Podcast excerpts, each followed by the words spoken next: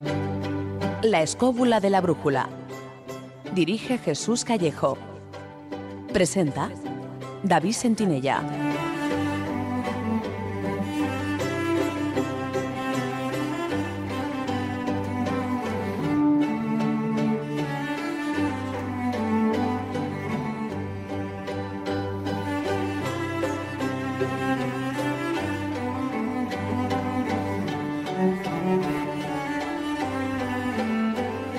Buenas noches, ¿qué tal estáis amigos? Desde los estudios de Radio 4G FM en Madrid, os damos una semana más la bienvenida a esta nueva edición de La Escóbula de la Brújula.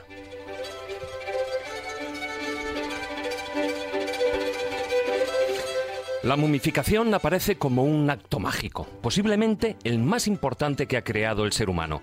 Tratar, por todas las vías posibles, de eludir a la muerte, de alcanzar la inmortalidad.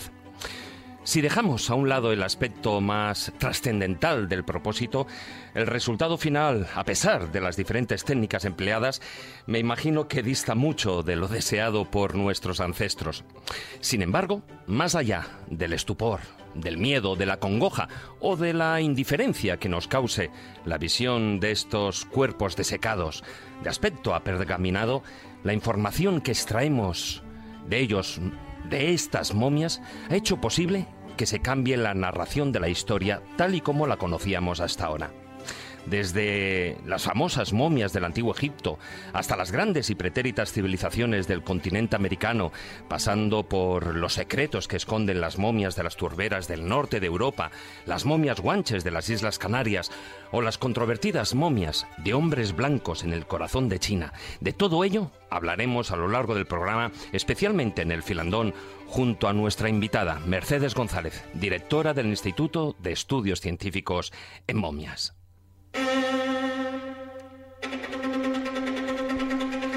También, también contactaremos en directo con Jesús Callejo, sí, porque no estará aquí en el estudio. Él en estos momentos se encuentra en territorio egipcio. Con él hablaremos sobre la actualidad arqueológica del país de los faraones. Además, abriremos las secciones con el taller del pintor para conocer la historia del famoso cuadro del Grito de Munch y su relación con una momia de origen americano. Con el zurrón del caminante recorreremos el conocido Barranco de Badajoz y la localidad de Guimar, en Tenerife, isla donde vivió el enigmático pueblo guanche, que momificaba a sus congéneres y donde es posible observar un conjunto de pirámides rodeado de controversia. Y en la sección Ciencia con Conciencia indagaremos junto a nuestra colaboradora Carmen Fernández en las investigaciones y análisis científicos que se han venido realizando a momias egipcias para concretar la genealogía de la decimoctava dinastía a la que pertenecieron pues Amenhotep III, Akenatón o el mismísimo Tutankamón.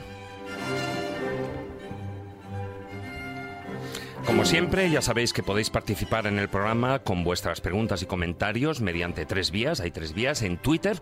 Nuestro perfil es arroba escobuleros y el hashtag del programa de esta noche es almohadilla momias.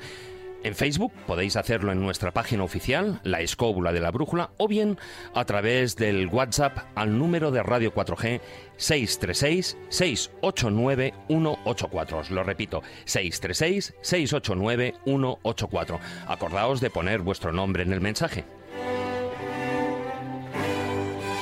Y dicho esto, y gracias a Víctor San Román que nos acompañará a los mandos de la parte técnica, nos subimos ya en nuestra particular escóbula voladora para recorrer nuestro planeta y conocer los secretos desvelados, o por desvelar, de las momias. Así que, queridos amigos, comenzamos. Historia, leyendas, misterio, lugares mágicos. La escóbula de la brújula.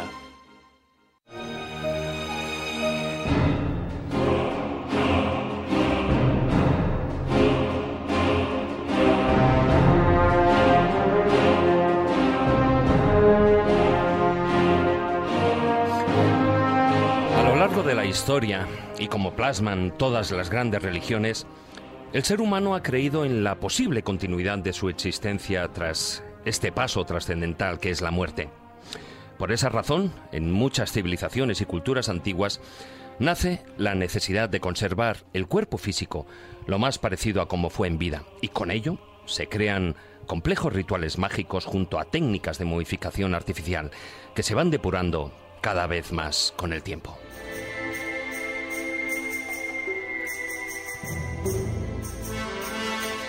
Hoy en día, a través del estudio de las momias halladas en diferentes lugares del mundo, no solo nos es posible conocer cómo vivían nuestros antepasados, saber cuáles eran sus creencias, su alimentación o sus costumbres, sino que su existencia supone una herencia importantísima que abarca todos los ámbitos del saber, un legado de conocimientos históricos, astronómicos, sociopolíticos, filosóficos y religiosos que nos ayudan a llenar ciertas lagunas de la historia y a comprender mejor nuestro pasado.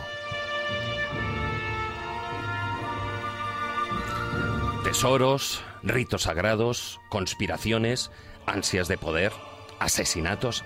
Esta noche, en la escóbula de la brújula y junto a nuestra invitada, veremos que la información que nos ofrecen las momias nos ayuda a resolver innumerables secretos y enigmas de las grandes y antiguas civilizaciones del pasado.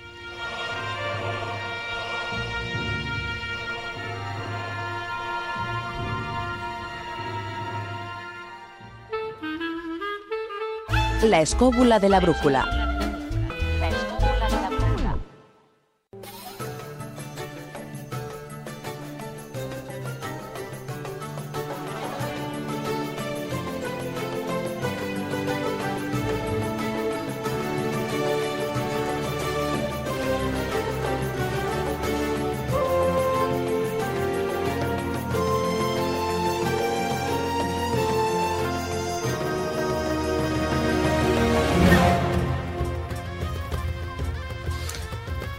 Muy buenas noches, don Carlos Canales. Buenas noches. Buenas y momificadas noches. Es tu noche, es tu noche, el experto en momias. Bueno, bueno, bueno. Hoy tenemos una, una gran experta aquí en el estudio y bueno, lo que no sé es qué pasará con la conexión con Jesús. Lo mismo le están embalsamando, ahí está con los... Sí, a este paso. Están abriéndole ahora mismo. Lo que yo decía hoy por la mañana cuando Es estaba... que he dicho que experimentara, entonces, bueno, la única manera de experimentarlo es... Bueno, él capaz... También es capaz de traerse una momia, quién sabe, ¿no? Sí, últimamente los aviones cae cualquier cosa ya. Muy buenas noches, maestro Juan Ignacio Cuesta. Hola David. Bueno, eh, hoy tenemos preparado un viaje por todo el planeta, por todo el planeta, pero también en España tenemos innumerables momias. Alguna que otra. Al- Unas que se han, llega- han llegado a ese estado por manipulación externa y otras simplemente por las condiciones del terreno. Exactamente, y no hablamos de esas momias que alguna que otra que son famosas y circulan por la calle también, ¿no? Esas no valen hoy, esas no valen Las hoy. momias vivas son otras. También tenemos con nosotros a nuestra colaboradora en el estudio, Carmen Fernández. Hola, muy buenas noches. Hola, buenas noches. Bueno, hoy además que te vas a poner las botas con materias científicas porque, bueno, como veremos en la sección y a lo largo del programa, pues hay estudios científicos que se están realizando sobre, bueno, basados en el ADN y en tomografía computerizada, etcétera, etcétera, que se están realizando en Egipto, los cuales además dan mucha controversia. Sí, estos que traemos hoy yo creo que sí, están complicados. Intentaré no ser muy técnica para que no me riñas, pero, pero vamos a intentar explicar eh, los resultados en sí del artículo y el por qué son tan con- controvertidos o críticos, digamos. Y bueno, y también nos acompaña, como no, esta noche Mercedes González. Muy buenas noches. Buenas noches, David. Bienvenida aquí a la escóbula de la brújula. Muchas gracias por la invitación. Yo ya sabes que tenía muchas ganas de, de invitarte aquí al programa. Bueno, eres eh, directora del Instituto de Estudios Científicos en Momias y responsable de su departamento de restauración y conservación. Pero independientemente de- del título que pueda parecer así como muy rimbombante, una de las partes que más me interesan de, tu trabajo, bueno, estás actualmente muy metida, muy concentrada en dos investigaciones muy importantes que se vienen desarrollando aquí en, territorio nacional. Sé que también colaboras con, bueno, pues con institutos y con universidades y con investigaciones de, muchas partes del mundo, desde Egipto hasta Chile, en, si no me equivoco, en China también, pero Aquí particularmente me interesa, por ejemplo, uno, una de las cosas que es mucha, que es actualidad y es las momias del Piquete en Quinto del Ebro, ahí en Zaragoza, que la verdad ha sido toda una sorpresa. Pues sí, bueno, lo primero, vamos a quitarle lo del apellido a Quinto porque han conseguido que se, se llame solamente Quinto. O sea, ya no es Quinto del Ebro. No, no, ahora es Quinto porque no hay más que una localidad que se llama así, entonces por eso lo, lo han quitado. Eh, lo interesante de esto, bueno, interesante como tal, en una iglesia cuando te pones a hacer una excavación para meter la, bueno, no excavación, una obra para meter la, la calefacción, que fue lo que sucedió aquí, pues lo lógico es que te encuentres, te encuentres momias. Eh, lo bueno de esto es que el estado de conservación es francamente bueno. De todas maneras, estamos hablando que estaban en, eh, en- en un templo. Lo que pasa es que, eh, si no me equivoco, estaba desacralizado ya. Sí, eh, bueno, lo, esta era lo que se llamaba la iglesia de la Asunción de Nuestra Señora. Eh, durante la, época de, la Guerra Civil, bueno, pues eh, el edificio sufrió muchos daños. No obstante, siguió, se siguió ejerciendo rito hasta, yo creo que 1960, algo así. Se construyó una nueva iglesia en la plaza donde está el ayuntamiento, entonces se desacralizó la, iglesia, que se conoce más como el piquete. Lo adquirió el ayuntamiento con la finalidad de, de construir allí un, un centro de interpretación del Mudéjar en Aragón. Y bueno, dijeron, vamos a meter la calefacción. Y pasó lo de siempre, vamos a meter la calefacción, sacamos un poco de tierra. Y no es que empezaron a salir huesos, salió un total de 72 individuos, creo, de los cuales 26 están perfectamente momificados, porque salieron un montón de ataúdes. Y bueno, el estado de conservación de las momias es realmente excelente. Hay muchos más niños que, que adultos, como suele ocurrir en casi todas Sí. las, las iglesias. Y bueno, pues eh, todavía queda mucho por, por excavar porque se, se acabó la Mm. ¿Se sabe, financiación. ¿Se sabe la datación de estas momias? Bueno, por la, la indumentaria que llevan, la cronología la podemos situar una horquilla pues eh, entre finales del siglo XVIII, muy a finales ya, y principios hasta mediados del siglo XIX. Mm.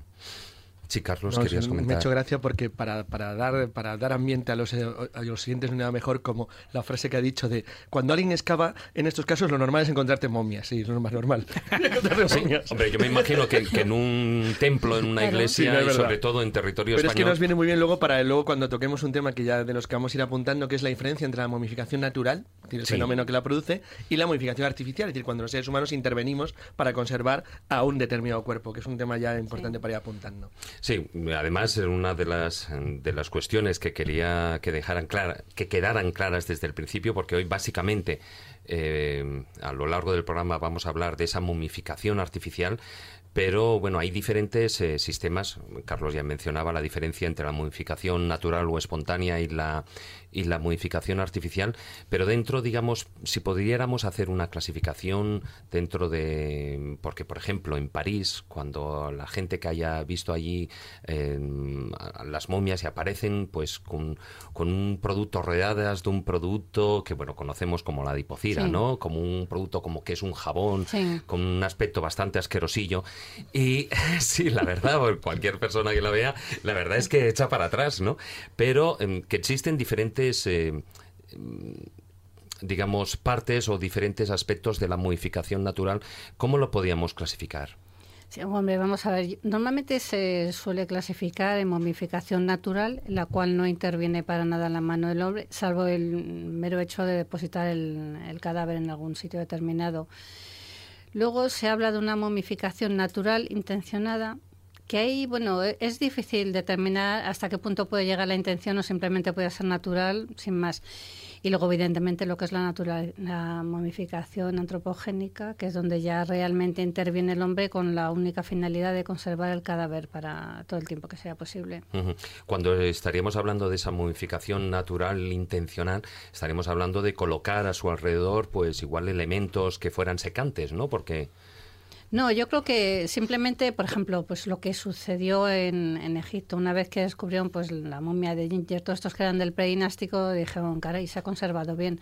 Bueno, pues vamos a seguir aquí enterrando.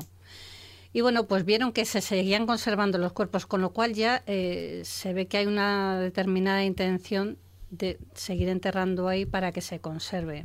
El problema es que luego dijeron, vamos a ponerles algo más. Y empezaron con las esteras y con los ataúdes y aquello Sí. La descomposición cadavérica siguió su curso hasta la esqueletización y fue una Claro, porque alguna vez lo hemos comentado, pero para que se produzca ese proceso de, de momificación, bien sea natural o artificial, eh, el proceso se basa básicamente en una deshidratación del cuerpo y de los tejidos. Sí, bueno, en el caso de momias deshidratadas, sí, porque luego, bueno, como tú bien sabes, hay muchos tipos de momias precisamente que lo que necesitan es agua para conservarse. En el caso de deshidratación, fundamentalmente somos más de un 70% de agua. Entonces, para que el cuerpo no se descomponga, eh, se necesita una rápida evaporación de esa, de esa cantidad de, de líquido. Y bueno, pues para eso no hay nada mejor que un desierto cálido, que la, la tierra está caliente y es muy seca. Cuando antes eh, estábamos hablando, bueno, y me gustaría recuperar el tema de las momias del piquete en Quinto, estamos hablando, por supuesto, de momificación natural, es decir, como antes se empleaban muchas iglesias como un lugar de sepelio. Sí, sí, evidentemente todos son de todo. Yo todas las que he visto no hay ninguna que tenga ningún signo de que haya sido tratada pues, a nivel de embalsamamiento algo así. Son todo momias naturales por deshidratación y propiciada pues por las condiciones medioambientales de- del terreno. Me consta que también has eh, participado en otra investigación que, bueno, ha dado la vuelta al mundo, en definitiva, que es la investigación que se ha venido realizando en el convento de las Trinitarias en Madrid, con el tema de hallar el cuerpo, el, féretro eh, o los restos mortales de Miguel de Cervantes. ¿no? Ahí, además, bueno, pues la gente, lo que es Vox Populi, pues, y lo más importante, la gente habla de Cervantes, de la figura de Cervantes, si se halló, si no se halló, em, parece que sí, que los restos están ahí, pero em, paralelamente al hallazgo de los restos mortales de Cervantes, de nuestro escritor ilustre, también se han encontrado otras momias. Sí, 36 en total. Eh, dos individuos adultos y el resto son todo infantiles con una edad comprendida. eh, la más pequeñita era una niña mm, que debía ser mm, recién nacida. Y la mayor también otra niña con una edad en torno a los cuatro años. Todo momificación natural, porque tampoco tiene ningún, no O tenía sea, ningún por las condiciones Sí, medioambientales sí. del lugar, ¿no? Lo que sí que mm, cuanto menos sorprende el que, bueno, pues de esas 36 momias, 34 sean niños, ¿no? ¿Cómo es posible? Eh, Pues eso nos chocó a todos, porque el total de individuos infantiles ha estado en torno a los 350. Madre Eso, mía. claro, eh, se supone que íbamos allí para es una estar cantidad trabajando. muy importante. Total, eh, íbamos a, con la idea de estar allí pues eh, 10 días, 15 días a lo sumo y estuvimos allí casi dos meses. En eh, el primer sitio que estuvimos excavando, a unos 15 o 20 centímetros de, del nivel del suelo, empezaron a salirnos ya restos esqueletizados. Entonces, bueno, pues seguimos buscando porque la finalidad era encontrar a Cervantes. Y Cervantes lo encontramos justo en el último rincón donde ya pensábamos que no, no íbamos a encontrar nada. Y bueno, pues eh, tantos niños nos chocó mucho porque no se lo esperaba nadie, ni siquiera la- las propias monjas. Bueno, se siguen estudiando. El nivel de raquitismo es muy alto. Entonces estamos contemplando la posibilidad de que pudiesen proceder de, de algún tipo de institución, pues un orfelinato, alguna cosa así sí, parecida. Y bueno, pues eh, también el, el historiador Francisco Marín, el historiador que vino del ayuntamiento, bueno, pues eh, ha conseguido algunos datos de que era mucha era costumbre de que algunas familias, bueno, pues eh, a cambio de un pequeño donativo al convento, lo que le ayudaba a subsistir, bueno, pues permitían que se enterrase allí a, en a sagrado, ¿no? sí. Que se enterrara en sagrado.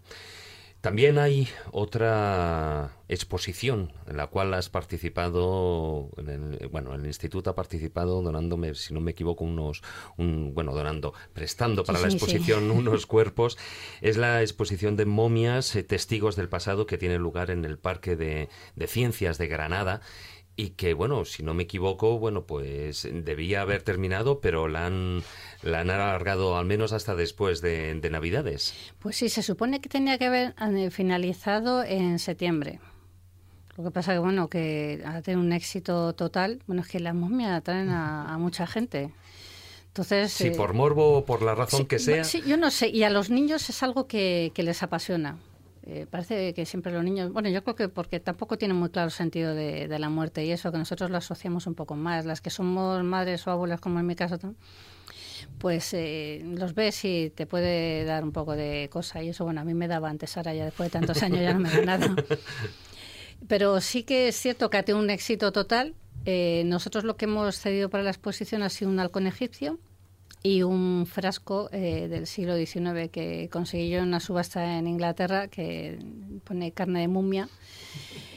Un Y- frasco que pone carne. Carne de mumia, sí, mumia. Yo vi uno eh, tiempo atrás eh, que estaba en, el, en la Universidad Complutense en farmacia. De farmacia, sí, sí.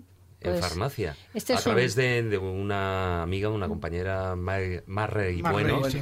Marre Bueno, que me ayudó, bueno, pues eh, en parte de una investigación que estaba realizando para, para hacer el libro y, y me consiguió unas fotografías y ver el, el producto allí en- me llamó muchísimo la atención.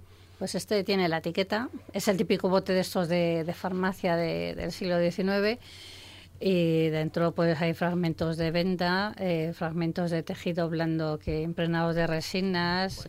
No, no tiene importancia. Lo peligroso sería si pusiera una especie de lata de carne en conserva, de carne de momia. Entonces me preocuparía Si más. no, si no me equivoco, era porque se consideraba que era afrodisíaco, ¿no? Exacto. No, ese, no, Claro, no, yo creía que sí. no, el afrodisíaco. Vamos a ver, si eso es afrodisíaco. frica, eh, friki para esas cosas. Mira, No, no, no. rinoceronte y- A ver, estamos hablando, pues igual que la teriaca, ¿no? Que en su momento, bueno, pues, de hecho, que yo sepa, pues, por ejemplo, el polvo de momia, eh, se- se- el polvo de momia sí, se mantuvo, sí, que sí. pero es que es curioso, se mantuvo en el sí. Internacional de, de la Bayern, se mantuvo eh, hasta el año 1925, aparecía en el Vademecum Internacional.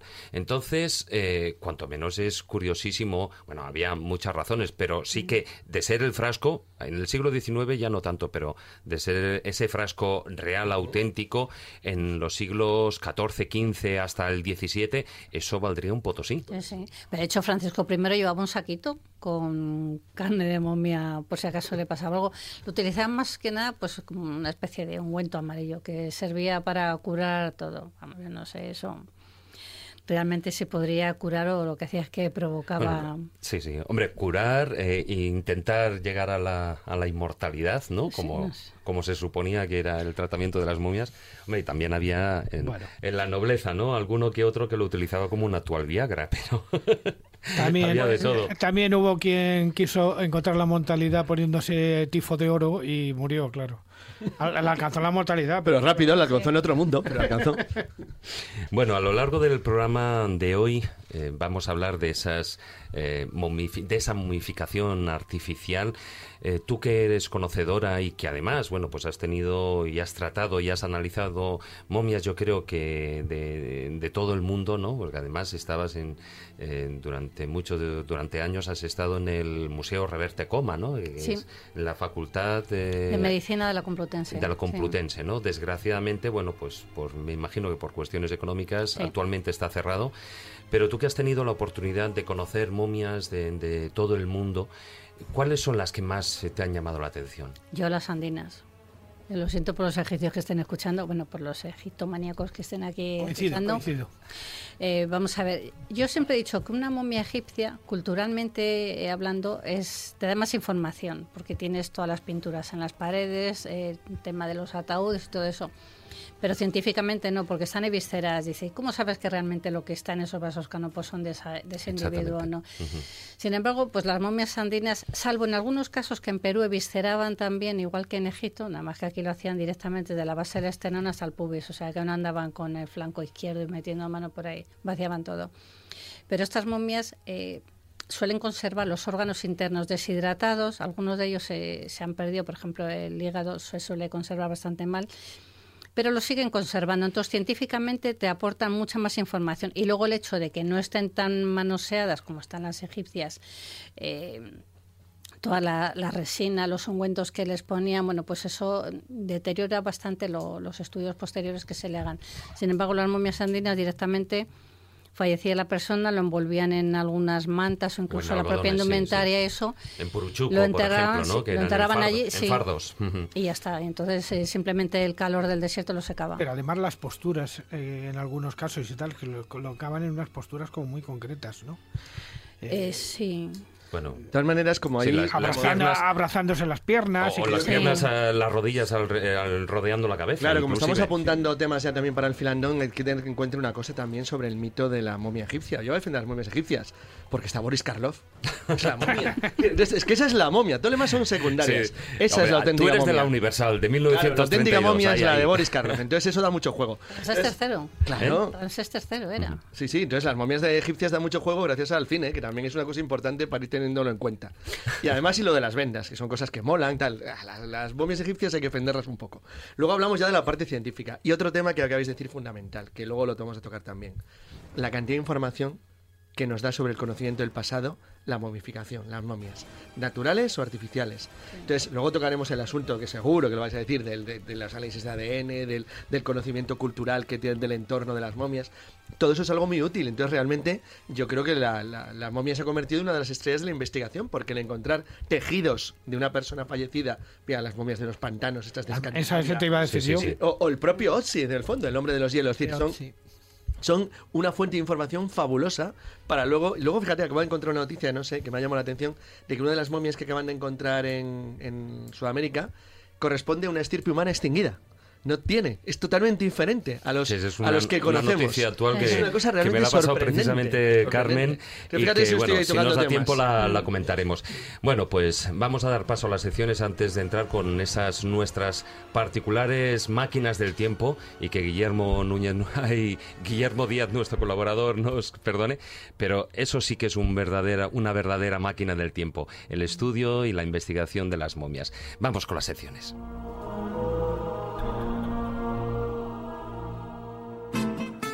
La escóbula de la brújula. La escóbula de la brújula.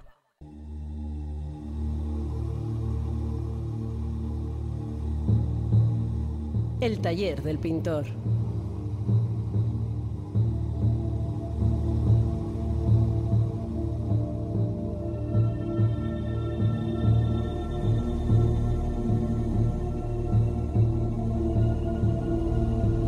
Bueno, y empezamos, abrimos la, parte de las secciones con el taller del pintor, con una historia muy curiosa. Hay un famoso cuadro que todos habremos visto más de un- en más de una ocasión y que nos ha llamado la atención, ese grito de Munch. ¿Y quién diría, quién diría que guarda una intensa relación con, con una momia? Muy buenas noches, eh, Marcos. Hola David eh, y amigos de la escóbula. Pues sí, efectivamente. Hoy traemos a colación una obra de arte para este nuestro taller del pintor que mm, ya habíamos visto en alguna otra ocasión, pero concretamente está relacionado con nuestro programa de hoy, las, eh, momias, el mundo misterioso este de las momias, y es eh, la pintura de El grito de Edvard Munch, el noruego Edvard Munch. Bueno, ¿qué vincula al mundo de las momias con, con este cuadro?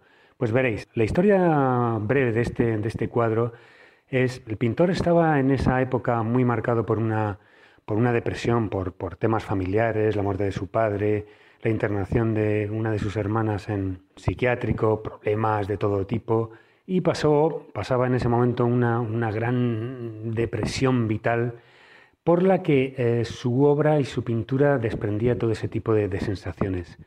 En una ocasión, eh, según cuenta el propio pintor, estaba paseando con dos amigos por la ciudad de Oslo y hay una, una pasarela por la que están circundando y tiene un atardecer en el que él se queda absolutamente preso de, de esa, de esa escena y ha- hace como una especie de, de grito de, de desesperación simbólica y esto es el, el pintor lo quiere representar.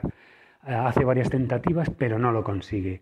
Hay cuadros que se titulan La desesperación, la añoranza, pero en cierta ocasión le inspira para, para otra vez volver de nuevo a esta sensación que, el pintor relata también en uno de sus diarios, en el que explica que la escena del cuadro representa el relato que cuando iba caminando con dos amigos por un puente en, en un atardecer teñido de rojo, él se para un momento, las otras dos figuras lo dejan atrás y tiene un estado repentino de profunda desesperación. Esto es lo que dice textualmente su diario. Un grito de silencio en el que parece que el mundo alrededor suyo se desintegra.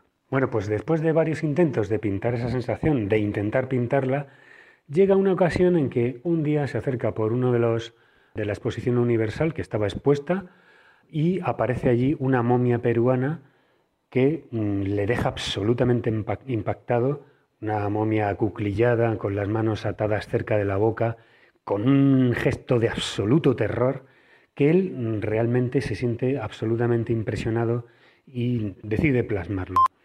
Lo intenta, entonces le sale muy bien, es un cuadro del que hace cuatro versiones, de hecho es un cuadro que en el 2012 se pagó la prodigiosa suma de 120 millones de dólares, es el cuadro más mejor pagado de la historia.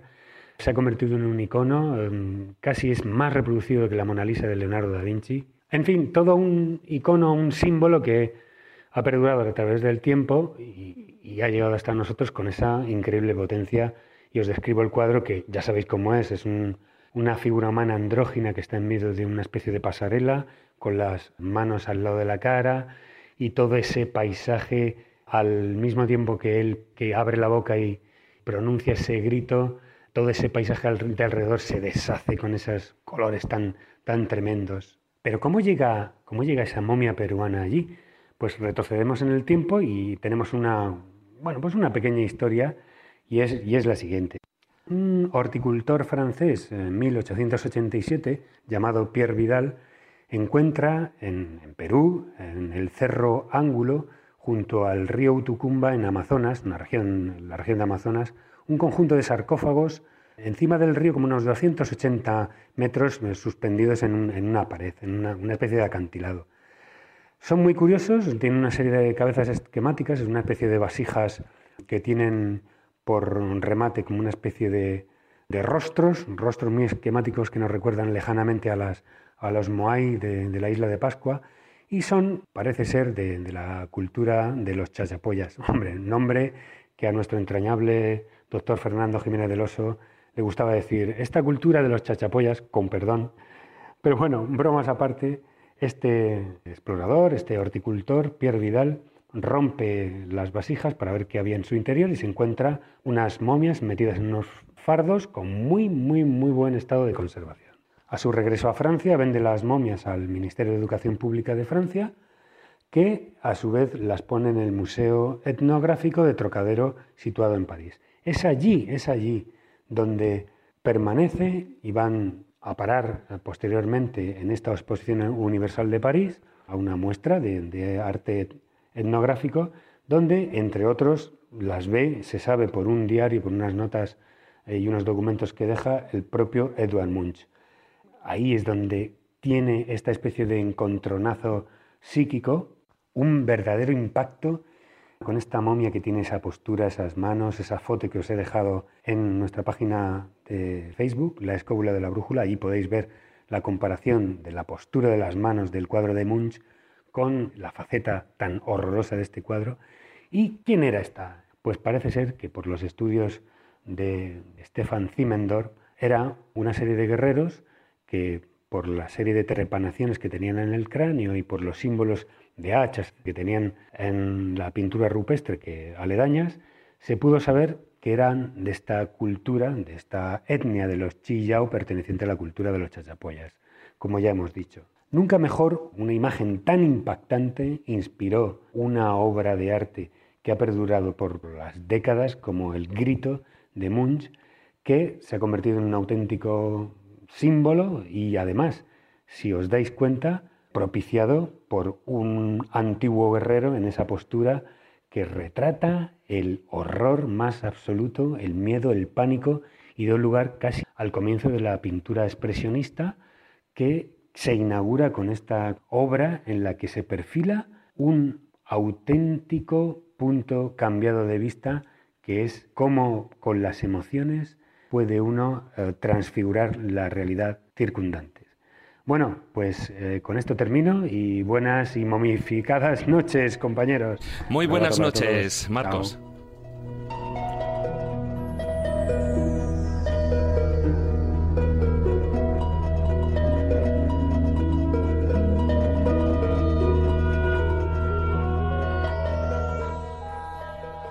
Si quieres viajar a lugares con historia y sumergirte en los grandes misterios de nuestro mundo, La Escóbula de la Brújula, en Radio 4G.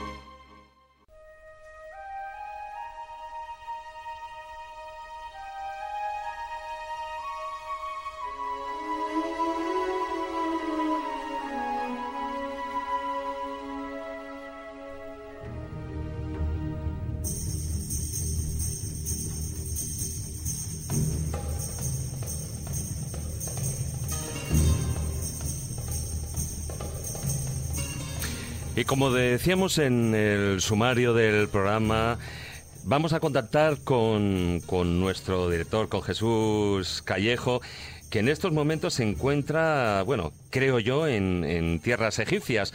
Hola, muy buenas noches, Jesús. ¿Qué tal, David? Aquí desde Luxor, ni más ni menos. Desde Luxor. Casi uno de los chakras del planeta. Mira, ahora mismo parezco un vampiro. Me han crecido los dientes que están ara- arañando el suelo. De envidia sana, ¿eh? No, no, bueno, no sé si sana o insana, pero envidia, mucha envidia. Tú conoces también Egipto, sabes perfectamente las maravillas que, que hay aquí. Sí, sí, la verdad es que, bueno, sí, han sido innumerables viajes y, y esa es la cuestión, ¿no? Que en estos momentos, bueno, se está muy bien aquí y con todos los oyentes y compañeros del programa, pero la verdad es que yo creo que no hay ni un solo oyente, ni mucho menos los que estamos aquí en la mesa, que no te envidiemos en estos momentos. Oye, em, aprovechando que estás ahí en, en las tierras de los faraones, hay una investigación que, que está en curso y es el supuesto hallazgo, el supuesto hallazgo de que se ha hablado en muchas ocasiones de la momia de Nefertiti. Em, ¿Qué hay del tema? Fíjate, aquí cuando se habla de momias es todo un mundo por descubrir, porque continuamente se están descubriendo momias, no de la importancia ¿no? del carisma de Nefertiti, pero es cierto que ahora con las nuevas técnicas de radiografía, de tomografías computarizadas, del ADN, pues está determinando quién es quién ¿no? en el mundo de las momias y eso ya es bastante. En el caso de Nefertiti ya se habló en el 2003 de que se había Sí. encontrado en una tumba precisamente del Valle de los Reyes, no de las reinas, lo cual es paradójico, pero bueno, tenía su lógica porque si tú quieres preservar una momia de la importancia de Nefertiti, pues mejor, ¿no? Ocultarla en otro valle distinto, en este caso el de los Reyes, en la KV35. Pero hubo dudas si realmente sería ella, no sería ella, y al final se desmontó todo eso y no era Sí, era una, una arqueóloga, una mujer, eh, una arqueóloga, no recuerdo ahora el nombre, no sé si...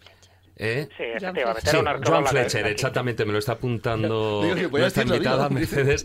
Eh, era Joan Fletcher el que en su momento, bueno, pues sacó el tema Fletcher, de, de si era ella o no era ella. Además, en, en abierta controversia con Sai Hawass, que él opinaba todo lo contrario.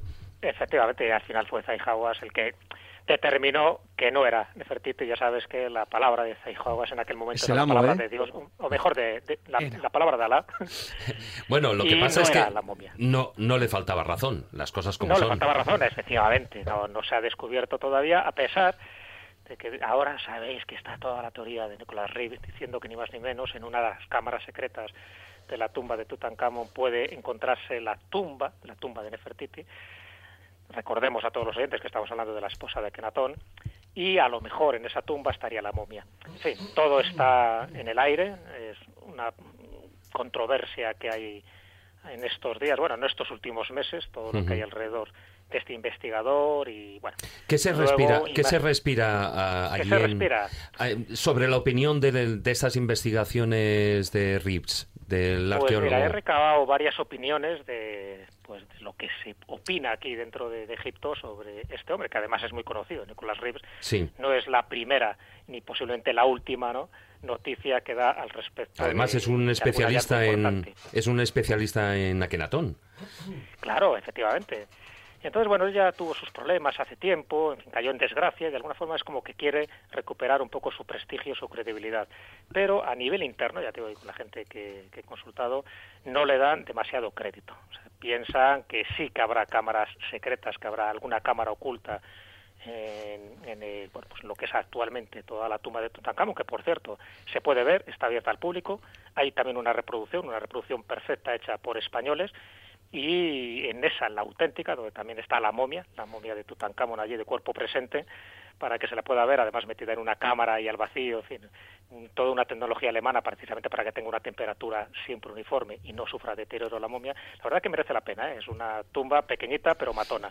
Bueno, pues cámaras secretas casi seguro que hay, igual que las puede haber en la Gran Pirámide y en otros lugares, lo que sí se duda mucho es que se encuentre una tumba y mucho menos que esa tumba sea de Nefertiti. Jesús. Pero bueno, no obstante, como todo este tipo de informaciones las quieren dar en el, en el próximo año, en el 2016, pues veremos a ver si acertó o no acertó este hombre. Jesús, estábamos hablando aquí, antes de comenzar el programa, de las enormes dudas que, que bueno, que tenemos además yo creo que todos, no sé qué opinarán allí sobre la extraña, eh, la extraña investigación que están haciendo ahora mismo que ha detectado cambios de temperatura no uniformes en la Gran Pirámide, en la pirámide de Keops.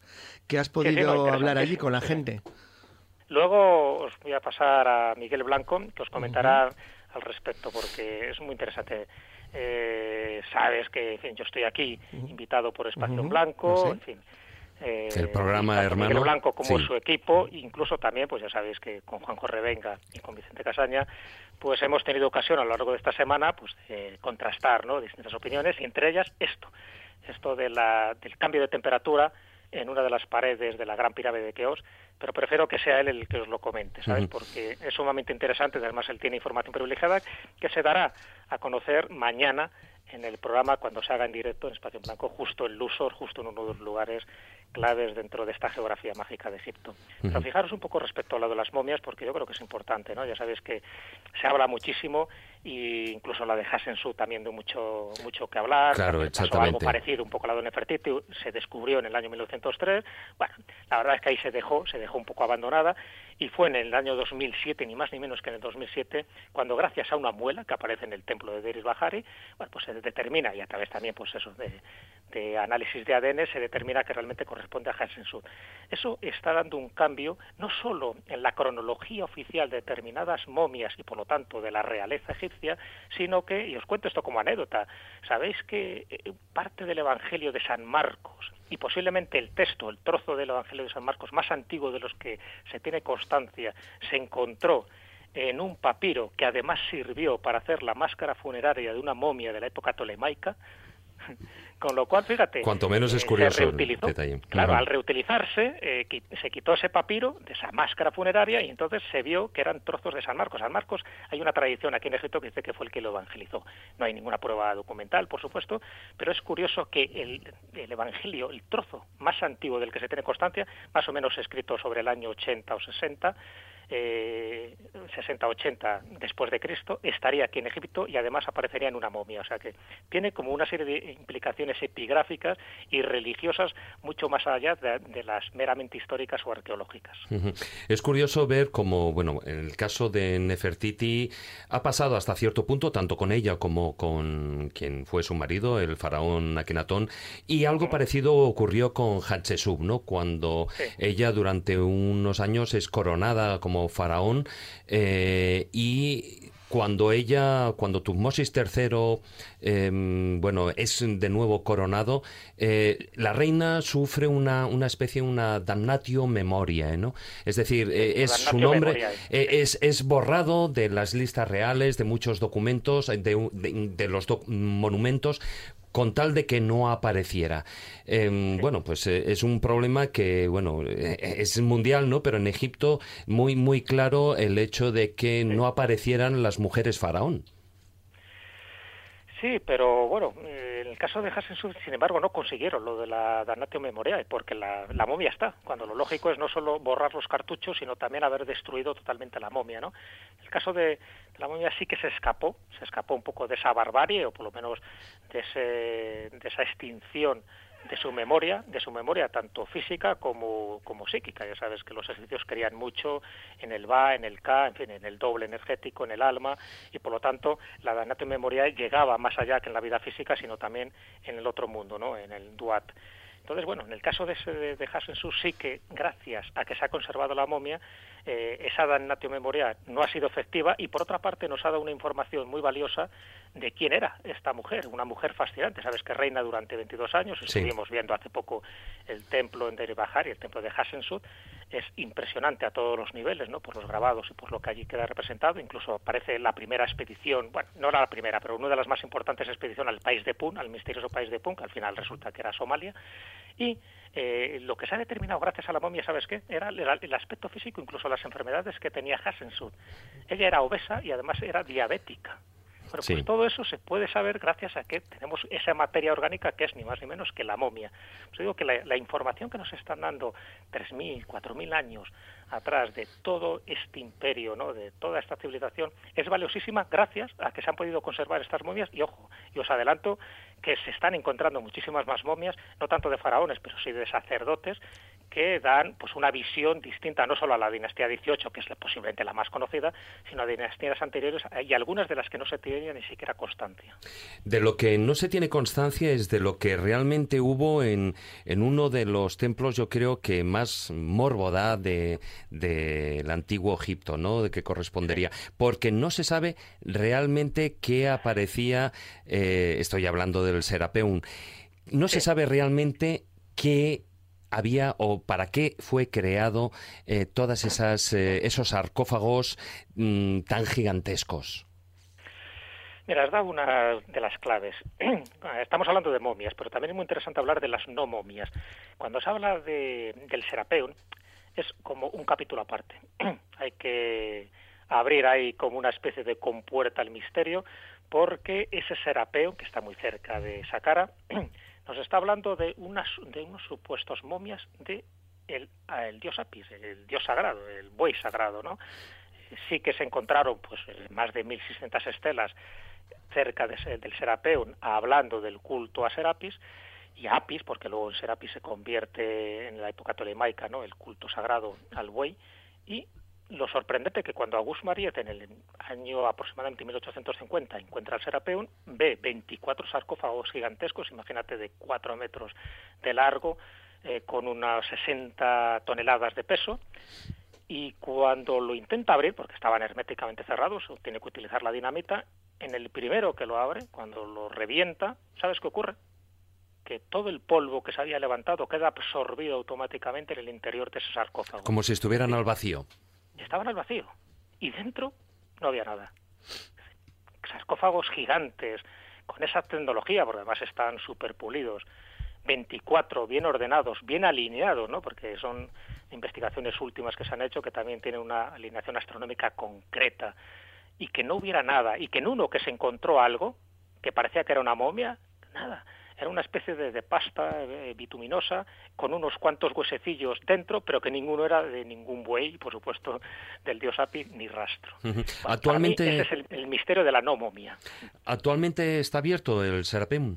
Porque ha pasado unos periodos eh, largos de tiempo. Estuvo cerrado 10 años, desde el 2002 hasta el 2012. Entonces ahora está abierto, desde luego Creo que ahora es el mejor momento, si cualquiera de nuestros oyentes está escuchando ahora este programa y tiene intención de venir a Egipto, yo creo que es el mejor momento, pero por dos razones fundamentales. Primero, por eso, porque ya no hay esa masificación de turistas, bueno, por desgracia, ¿no?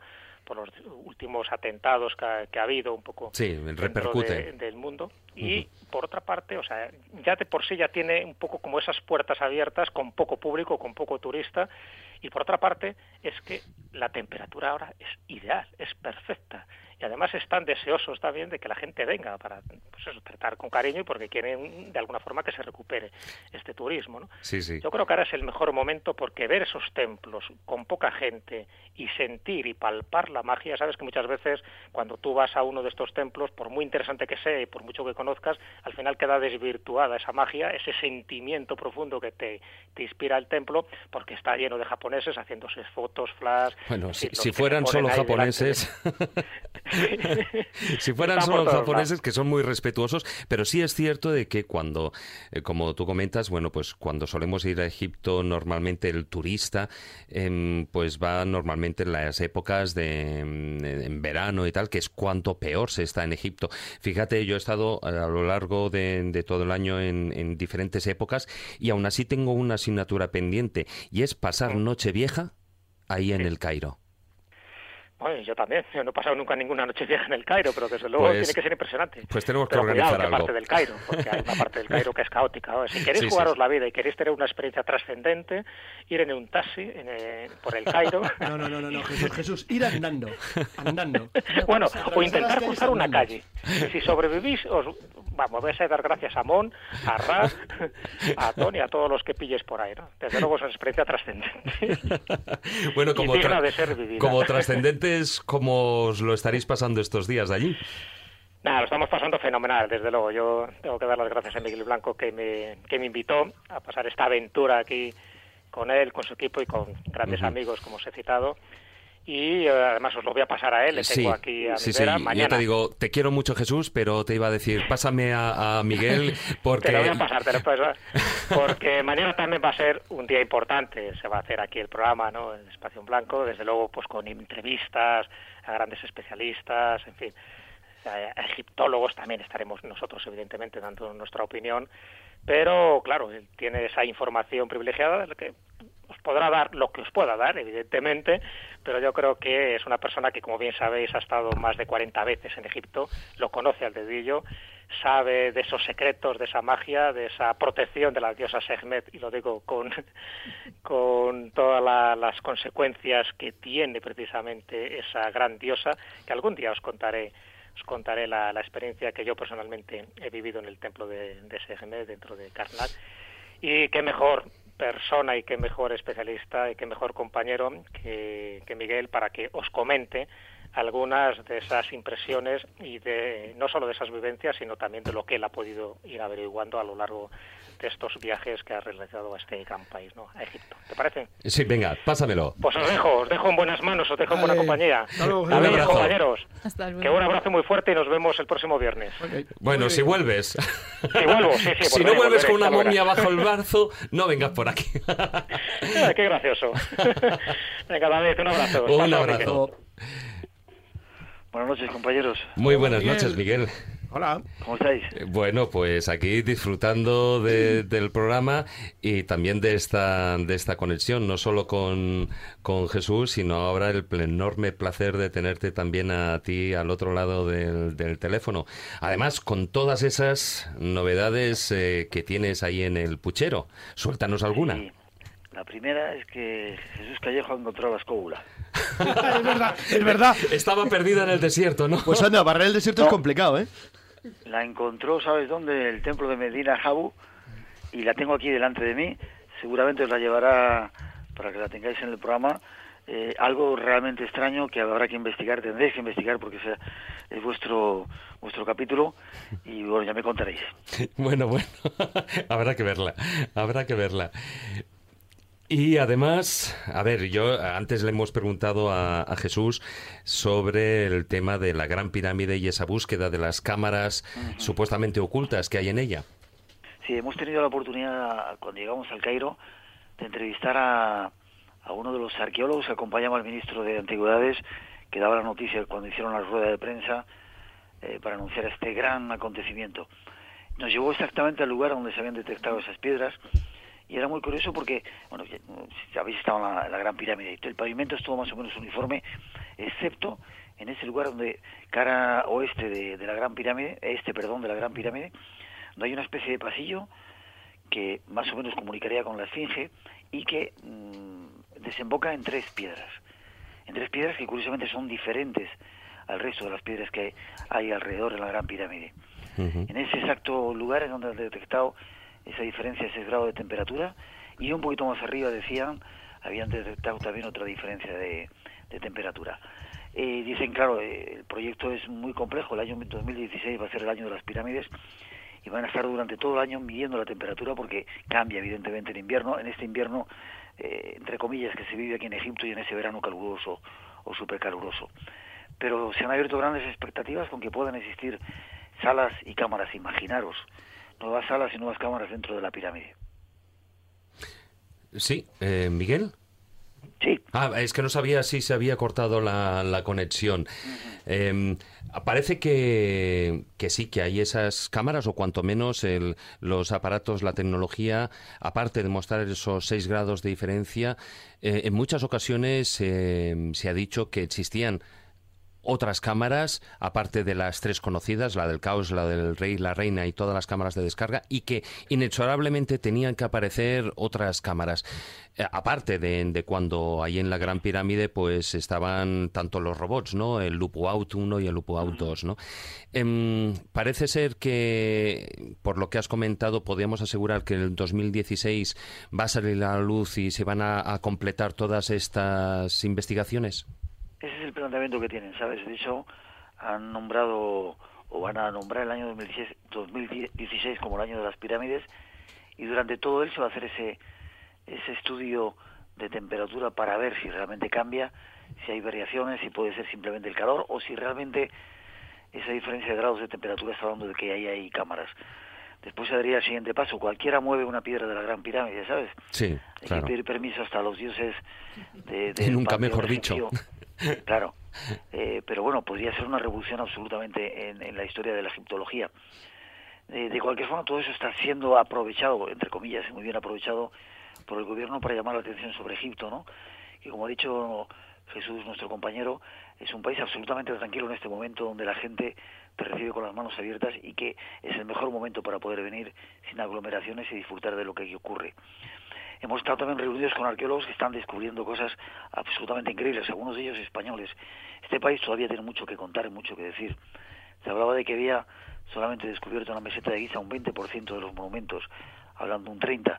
Fijaros que quedan todavía un 70% de templos, de tumbas, de eh, momias, de tesoros, eh, absolutamente increíble. Y yo creo que estamos en el camino de descubrirlo. Egipto va va a dar muchas, muchas, muchas sorpresas. Sí, yo me imagino que, y aún más cuando se estabilice toda la situación sociopolítica en, en todos lo, lo que podía ser los países árabes, aquella, toda que esta historia que empezó con la primavera árabe, la llamada, esa revolución de la primavera árabe, y que, bueno, en gran medida, pues tampoco es que afectara demasiado a, Egipto, ¿no? Pero sí que se vio, se vio consternado en cuanto a que los números de, de viajeros, pues iban bajando al país de los faraones y la verdad, mm, de una manera incomprensible, porque como vosotros estáis ahí y han estado también otros compañeros, pues en, en, ahí en Egipto, pues se vive el día a día perfectamente. Uh. Es curioso porque cuando mucha gente le decíamos, gente que no, no, está muy conectada con todo esto, que íbamos a Egipto, ¿no? Todo el mundo dice, qué miedo, ¿no? Vais ahí, qué miedo, ¿no? Están diciendo que no vayamos, ¿no? Yo que conozco ese país, como ha dicho Jesús, que he venido muchas veces, sé un poco cómo funciona todo esto, ¿no? Y lo que tú comentas, yo no sé si se va a arreglar la situación sociopolítica de los países de alrededor, de Siria, de Jordania, de Beirut y todo esto que hay, de Líbano y todo eso que hay por aquí, ¿no? Eh, pero Egipto es, es, un punto aparte, ¿no? Sí, es un país efectivamente. En el que, yo decía el otro día que el mayor tesoro de Egipto no son sus templos, no es sus momias, sino es la gente de la calle, ¿sabes? Es increíble como la hospitalidad árabe, que es algo tradicional, se te, se te regala en cada gesto, en cada palabra, en cada sonrisa, y cuando vienes aquí realmente lo descubres. Efectivamente, Egipto es así, es no solo es el país de los faraones, es un país que acoge a, a los viajeros, a los turistas y por supuesto a los investigadores, historiadores y arqueólogos que todavía tienen mucho, pero que muchísimo trabajo allí. Ciertamente. Bueno, eh, Miguel, un fuerte abrazo desde aquí, desde Madrid, desde España. Como antes le decía Jesús, os envidiamos enormemente. Ya os y, tenéis motivo, que... y tenéis motivos para ello, ¿eh? Os tenéis, cuando lleguéis, cuando lleguéis ya os tenéis que pagar unas cañas. Unas si. Más de unas cañas. Más de unas cañas. Oye, un abrazo muy fuerte. Déjame, déjame que me dé una cuñita. No sí, el espacio en blanco que hay muchas sorpresas del espacio en blanco de este fin de semana. Enhorabuena. Estaremos atentos, Miguel. Un abrazo muy fuerte, por supuesto que sí. Abrazo para vosotros y a seguir celebrando que estamos en la escúbula y haciendo radio y seguimos vivos. Gracias, hasta luego. por supuesto. Fuerte abrazo para todos. Hasta luego.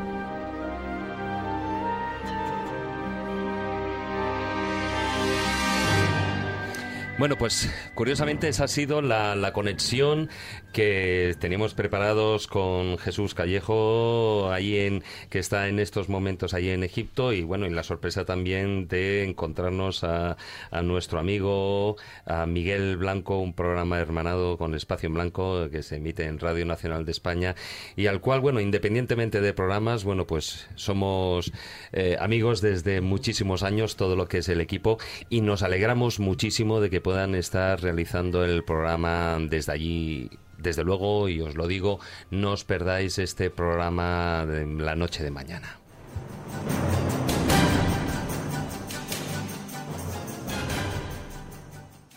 La escóbula de la brújula.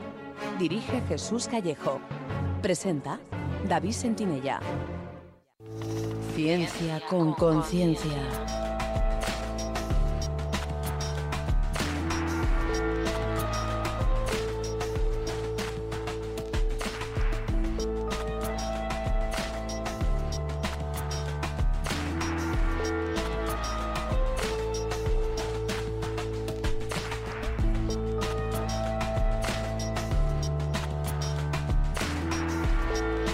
Bueno, Carmen, venimos eh, de Egipto, lamentablemente de una manera metafórica, o al menos hablando eh, desde Egipto, y el tema de la sección son esos esos análisis científicos, esas investigaciones que se han venido realizando con momias egipcias, sobre todo relacionadas y centradas en lo que es la decimoctava dinastía. Sí, como tú bien dices, yo creo que la dinastía más famosa de Egipto y el periodo más conocido precisamente por Tutankamón, claro. No, y no solo por eso. Porque dejó un montón de información gráfica, hay unos dibujos bonitos y... A ver, independientemente de que la tumba de tiene mucha Tutankamón... leyenda alrededor, yo creo. A ver, porque en sí la tumba de Tutankamón ni Tutankamón no es nada del otro mundo. No, es de decir, no lo como, como, Era como Pero- faraón pero- no tenían mayor importancia. Yo creo que encontrar en, Pero- a principios de siglo semejante tumba con esa riqueza He ahí la es la que le da el, He ahí el la cuestión. a- Y luego, Carmen, porque era un... Históricamente dicho, era- él no, era es lo un que estás diciendo. Y encontraron eso y empezaron a pensar, había una ambición enorme, decir, bueno, si esto es este pringao, lo que podemos encontrar. Lo que podía haber en otras tumbas, no, pero lo que sí que, bueno, pues eh, la importancia no solo de Tutankamón es eh, el cambio, el cambio de volver a la adoración al dios Amón, en dejar lo que era el, el monoteísmo del, del dios Atón, que en su momento, bueno, pues llevó a cabo eh, su padre, su padre, que hoy en día sabemos ya que es su padre, ahora hablaremos también de ello. Pero eh, estoy hablando evidentemente de Akenatón. Es pero famosa sí esa que, frase, yo soy tu padre. yo soy tu padre, ¿no? En un momento dado. Eso no es de la Guerra de las Galaxias. Eso lo dijo Akenatón. bueno, Carmen, a ver, cuéntanos esas investigaciones. Pues sí, eh, estábamos hablando antes de Sai Hawass, ¿no? Y de cómo controlaba el, el tema en Egipto. Bueno, pues eh, entre el 2007 y 2009 decidieron lanzar el proyecto que llamaban Familia del Rey Tutankamón, ¿vale? Analizar eh, las momias reales de la dinastía 18, como decíamos, y someterlas a estudios antropológicos, radiológicos y genéticos con la idea o el intento, primero, de buscar las relaciones mm, genealógicas entre ellas e intentar caracterizar si había características patológicas que pudieran hablar pues, de desórdenes hereditarios o enfermedades, consanguinidad o la razón de la muerte de Tutankamón. Para ello seleccionaron 11 momias reales eh, datadas de ese periodo entre 1400 1324 a.C., de las que solamente se sabía quiénes eran, o sea, estaban perfectamente identificadas, eh, cuatro de ellas, las del propio Tutankamón, que esa era fácil, y después Yuya, Tuya y Amenhotep III. A partir de ahí, pues como digo, hasta 11. Y después seleccionaron como control, por decirlo de alguna manera, eh, otras cinco eh, mm, de un periodo anterior. ¿Vale? Eh, ¿Qué hicieron con ellas? Vamos a resumir brevemente. Eh, lo primero, estudios de ADN. Se supone que esta es, la- es una de las partes graciosas que comentaré después, porque sí mencionan que han hecho amplificación de fragmentos de ADN mitocondrial. Mm, Como todo el mundo supongo que ya sabe, el ADN mitocondrial es el que solo se transfiere por la línea materna. Hicieron también experimentos de alogrupos en cromosoma Y, que sería el transmitido por la línea paterna, y huella genética del ADN nuclear, que es el que se hereda de los, eh, de los dos padres. Eh, ¿Qué podemos decir en concreto sobre el ADN? Bueno, pues el ADN nuclear sería el de referencia, digamos, para este tipo de estudios, porque es el que te da la posible discriminación entre individuos y la relación eh, familiar entre ellos. El, el, problema es que es menos abundante que el ADN mitocondrial y el ADN mitocondrial es más resistente a la degradación o a condiciones ambientales, con lo cual este, al estar en mayor cantidad en, podría dar información eh, genética también. Después comentaré por qué digo esto del ADN mitocondrial. Bueno. ¿Qué proponen entonces eh, con estos estudios como relaciones de parentesco? Bueno, eh, hemos dejado un esquema en la página de Facebook, porque si no era un poco lioso, sobre todo para mí, que yo ya no me aclaro entre tanta momia. no estás acostumbrada no, yo no. a, estar eh, rodeada Yo ya sabes que soy de Sumer y en Sumer creo que no ha quedado ni, ni medio esqueleto. No ha quedado nada. Pero bueno, entonces, eh, pues eso, ahí tenéis el esquema en la página de Facebook, así como las fotos, digamos, entre comillas, de, de, tomografía computerizada de todas las momias que, que se analizaron en el estudio. Bueno, pues como decía, por los estudios de ADN del cromosoma Y, el que se transmite por la línea paterna, lo que pudieron decir es que las momias de Amenhotep III, la momia que está en la KV55 y la momia de Tut, de Tutankamón, esas tres pertenecen a la misma línea paterna, ¿vale? Con lo cual ellos concluyen que la momia de la KV55 eh, sería entonces Akenatón, el padre de, de Tutankamón. Eh, no lo basan solo en los análisis de, ADN microsatélite de, la huella genética, sino que también dicen que esa momia de la KV55 y TUT comparten el mismo grupo sanguíneo y características antropológicas similares. Entonces, usando estos tres argumentos, ellos entonces eh, dicen que la momia de la, de la KV55 es Akhenaton. Volveremos a ello después también. Eh, la momia que está en la KV35, la joven, porque hay dos. Y ahí el problema. Hay dos. Y ahí el problema. Exacto. Está la, dama vieja y la dama joven, ¿vale? La dama vieja la identifican como Tiji, eh, la mujer de Amenhotep III. Estos dos, estas dos momias están relacionadas eh, por parentesco con la de la KV55, es decir, serían padre y madre de esa momia de la KV55, ¿vale? Entonces, a su vez, que esa es una parte, la parte sorprendente, digamos, de este estudio, resulta que esa eh, momia eh, joven de la KV35 sería también hija de Amenhotep III y Tiji. Sí, fíjate, porque si la semana pasada estamos hablando. De exactamente, lo que decía, si la semana pasada estamos hablando precisamente de la dinastía de los Austrias, con todos los problemas que había de endogamia, el antiguo Egipto no se quedaba atrás, por supuesto. Se casaba entre hermanos, imagínate. Pues entonces esa momia de la KV35, la dama joven, y la momia de la KV55, que serían hermanos, ambos dos hijos de Amenhotep III y Tiji, serían a su vez los padres de Tutankamón, ¿vale? Hasta ahí creo que más o menos. Sí, sí, sí.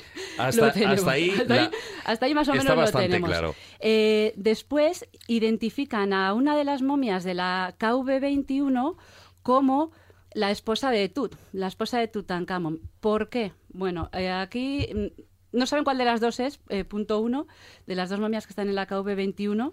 A ver, eh, perdona, deja que, haga un pequeño apunte. Cuando se está hablando de la KV, bueno, la gente lo sabe, eh, es Kim Valley. Kim Valley, el Valle de los Reyes, las tumbas que hay están ahí situadas. Yo asumo que soy la menos formada en egiptología y que todos los demás lo saben.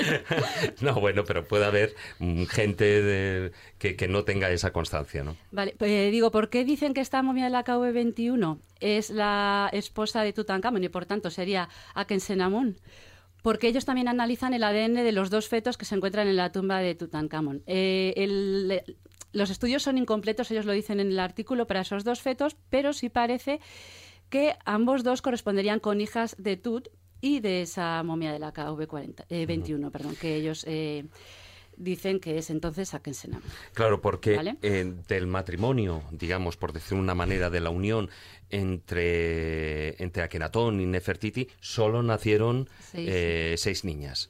Entonces, ningún varón, con lo cual no podían, o sea, eh, Efectivamente. tenían que buscar una descendencia masculina. De hecho, eh, que se me había pasado decirlo, la momia que decíamos, la momia joven de la KV-35, la que sería madre de Tutankamón, eh, que antes estábamos mencionando que en algún momento se dijo que esa momia era Nefertiti, en este artículo lo descartan completamente y dicen que podría ser Baquetatón, que es una de las hijas de Amenhotep III y Tiji, dado que estas dos momias se encuentran que están relacionadas y son ambos dos hijos de Amenhotep III. Y Amenhotep III, de que era ahí- el abuelo de Exacto, Tutankamón. el abuelo de Tut. Eso sí lo mencionan también en el artículo a través de, de la huella genética. ¿vale? Ellos no solo presentan esto, nosotros nos íbamos a centrar en el análisis del ADN, pero como decíamos antes, también hay pruebas de tomografía computerizada con las que en principio descartan síndromes que se le habían adjudicado a Tut y a, la y a la familia, precisamente por lo que mencionaba antes Carlos, por la forma que tienen las estatuas Sí, y las el representaciones gráficas. Exactamente. Haciendo referencia, pero Ellos eh, lo eso es algo que está muy Esas descartado. manos largas, esas... Exacto, No, no, o sea, y- parece ser que es todo simbolo- simbología. Eh, o sea, era la el representación arte. en el arte de Sí, Amarna. lo que pasa tiene cierta no lógica, porque era- por ejemplo en el caso de Hatshepsut, que lo habéis contado antes, aparte de, lo, de las investigaciones, ya se sabía que tenía elefantiasis por los por las representaciones que existen de, de ella. Entonces, bueno, no, no es extraño en tanto que se pensara de que con Ennatón o con o con eh, Tutankamón podía parecer- pasar algo parecido. Luego ha resultado que no, pero En era, era lógico en creerlo. Este artículo lo descartan a través de la Sí, sí, sí. tomografía. Eh, lo que sí dicen es que el pie izquierdo, de hecho, creo que es de Tutankamón, presentaba una deformación y tenía necrosis de huesos. Y eso es lo que ellos, juntando con eh, una enfermedad infecciosa que caracterizan y encuentran en, en tres de las momias, que serían en. Tuya, en Yuya y en Tut. Sería la malaria. Encuentran DNA de Plasmodium, que sería el, el que causa malaria. También hay un poco de controversia aquí, como veremos ahora. Eh, porque, como decía antes, eh, el artículo salió en febrero del 2010 y yo creo que no se habían esperado a que saliera ya pues, la revista publicada y ya estaban entrando las cartas críticas con respecto a, a los análisis que se presentan en el artículo. Una de las primeras, eh, y por eso antes había insistido un poco en decirlo, sería la crítica contra la identificación de la momia de la KV55 con Akenatón. Se dice, y en estas cartas de, de expertos estudiosos eh, en el tema, dicen que no puede ser porque esa momia correspondería con un individuo que no tendría más de 30 años cuando murió. Me alegro que tengamos a Mercedes aquí porque esto lo hemos comentado ella y yo un día que nos olvidamos de cenar. Sí. Eh, tú tuviste entre tus manos, y literalmente creo Sí. que lo digo, la pelvis, pelvis, de la sí. momia de la KV55 y creo que tú nos puedes hablar un poco más de Y eso. entonces cuando se te cae el suelo dices, joder. Jo, No hubiera tenido calle para correr por ahí. Te falta desierto, ¿no? Sí, sí, no veas. Vamos a ver, el problema es que la pelvis esa, eh, analizándola de cerca, que precisamente por eso quise verla, porque es normalmente para determinar la edad de un individuo y el sexo utilizamos la pelvis. Es de un individuo con una edad comprendida entre los 18 y los 23 años. Se acabó lo que se daba. Bueno, podemos subir hasta los 24, pero más no. Efectivamente, porque eh, dan una horquilla en el artículo, ponen una tabla de lo que eran las supuestas asignaciones de cada una de las momias que después estudian. Y dan una horquilla de los 25 a los 45 No, años no. para cubrirse las espaldas Claro. y poder decir que, que era Kenatón. Entonces, esa sería una de las primeras críticas que les aparece. Otra es precisamente la relacionada con la malaria, con esa enfermedad infecciosa en las tres momias. Eh, lo que argumentan eh, biólogos moleculares, creo que en este caso eran alemanes, es que en zonas endémicas, como sería Egipto para la malaria, esta causaría mortalidad mm, ya desde niños. Y una vez llegado a la edad adulta, eras de alguna manera, digamos, inmune, con lo cual Yuya, Tuya y Tud, en principio, no deberían haber, o sea, no se deberían haber muerto, no, pu- no puede ser la causa, de la muerte. También hay críticas, como decía antes, a esa deformación en, el pie eh, izquierdo de, de Tut. Pero las fundamentales vienen en el campo del ADN y ahí es donde le dieron, como se suele decir ahora, el zasca, pero vamos, en toda la cara y directamente, porque que te digan, y casi diría yo que palabras textuales traducidas al castellano, que en la mayoría de los restos egipcios antiguos, el ADN, por expertos en ADN antiguo, el, el ADN no sobrevive a un nivel que lo haga recuperable, hace que se cuestione la fiabilidad de los datos genéticos y, por tanto, de todas las conclusiones del artículo. Esto se lo lanzaron en cuanto salió publicado. Expertos en, ADN antiguo. ¿Qué pasaría? El ADN se degrada con el tiempo, las hebras que todos sabemos de la doble hélice se rompen, cada vez empiezan más pequeñas, de manera que intentar, primero, aislar ese material es muy complicado y, segundo, la amplificación que se requiere para los estudios de ADN que han hecho mm, corre el riesgo fundamental de amplificar eh, trozos de ADN contaminado, AD- fragmentos de ADN que sean más grandes que ese ADN antiguo ya degradado. De ahí es de donde le viene la mayor crítica al trabajo. Claro, bueno, y es el trabajo entero, lo echas abajo directamente si dices que no son válidos porque no puedes estar seguro de si estás analizando una contaminación o el ADN eh, de verdad de esas momias. También se habla eso de degradación por condiciones medioambientales o por el propio embalsamamiento, aunque hay otros autores que dicen que quizá ese sí que hubiera preservado el ADN. Y después era la crítica a lo que decía antes, que se debería haber empezado por el ADN mitocondrial, que es el más sencillo de localizar porque hay más cantidad y es el más abundante. Y ellos no lo presentan y en ningún momento lo han presentado. Sí se dice, porque eh, hay eh, por ahí una referencia, que lo estaban estudiando, pero creo que del 2010 a día de hoy no ha salido ninguna publicación en la que se mencione. Y, ya para, para acabar, decir que, bueno, claro, resulta un poco crítico decir que no vale para nada todo este análisis de ADN y que no valdría para nada, entre comillas, a los análisis de ADN antiguo. Pero esto ya a estas alturas, 2015, casi 2016, está un poco ya fuera de lugar. No en el 2010, en el momento que lo hicieron, porque ahora ya hay nuevas técnicas de secuenciación que evitarían esos problemas de los que estábamos hablando antes de, amplificación de, material de contaminación. Y eso es lo que mm, se pretende o se intentaría hacer a partir de ahora. Sería utilizar esas nuevas técnicas para intentar al menos contrastar estos resultados que se proponían en este artículo. No sé si Mercedes. Sí, mira, me gustaría simplemente añadir, lo has explicado perfectamente, que una de las críticas que también se le ha hecho es que cuando tú haces un estudio genético para determinar un grado de parentesco, se tiene que hacer una contrastación en un laboratorio independiente. Sí hicieron, pero dicen que solo de una parte. No, pero no mencionan de todo. ¿Qué laboratorio? ¿En Egipto? Eh, otro grupo independiente al original pero en Egipto también. Claro, entonces la independencia. Las muestras. Porque ellos asumen independencia porque son dos grupos. Independencia significa hacerlo en un país en otro totalmente país distinto. y que no esté supeditado a quien estaba supeditado. Efectivamente, eso sí que no se permitió, pero sí argumentan que lo hay. Bueno, eh, parece ser que bueno los resultados en muchas de estas de estas ocasiones, en este caso en lo que viene a ser la decimoctava dinastía, como tú bien apuntas, Carmen, se han venido descubriendo nuevos sistemas, nuevos métodos y posiblemente lo que o la, forma más plausible, más, más científica sería repetir todos estos análisis a, la luz de la nueva tecnología, ¿no? Sería contrastarlos. Yo creo que tú vas a seguir dando información. Siempre hay algo. Sí, o tú, o él, o la momia, o por supuesto la, la tumba. La tumba, o supuesta tumba de, de Tutankamón, porque ya a estas alturas hay que dudar de todo.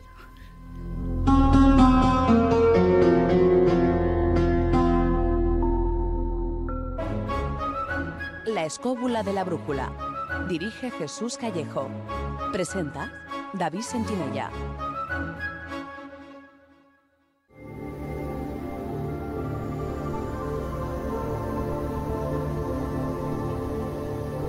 El zurrón del caminante.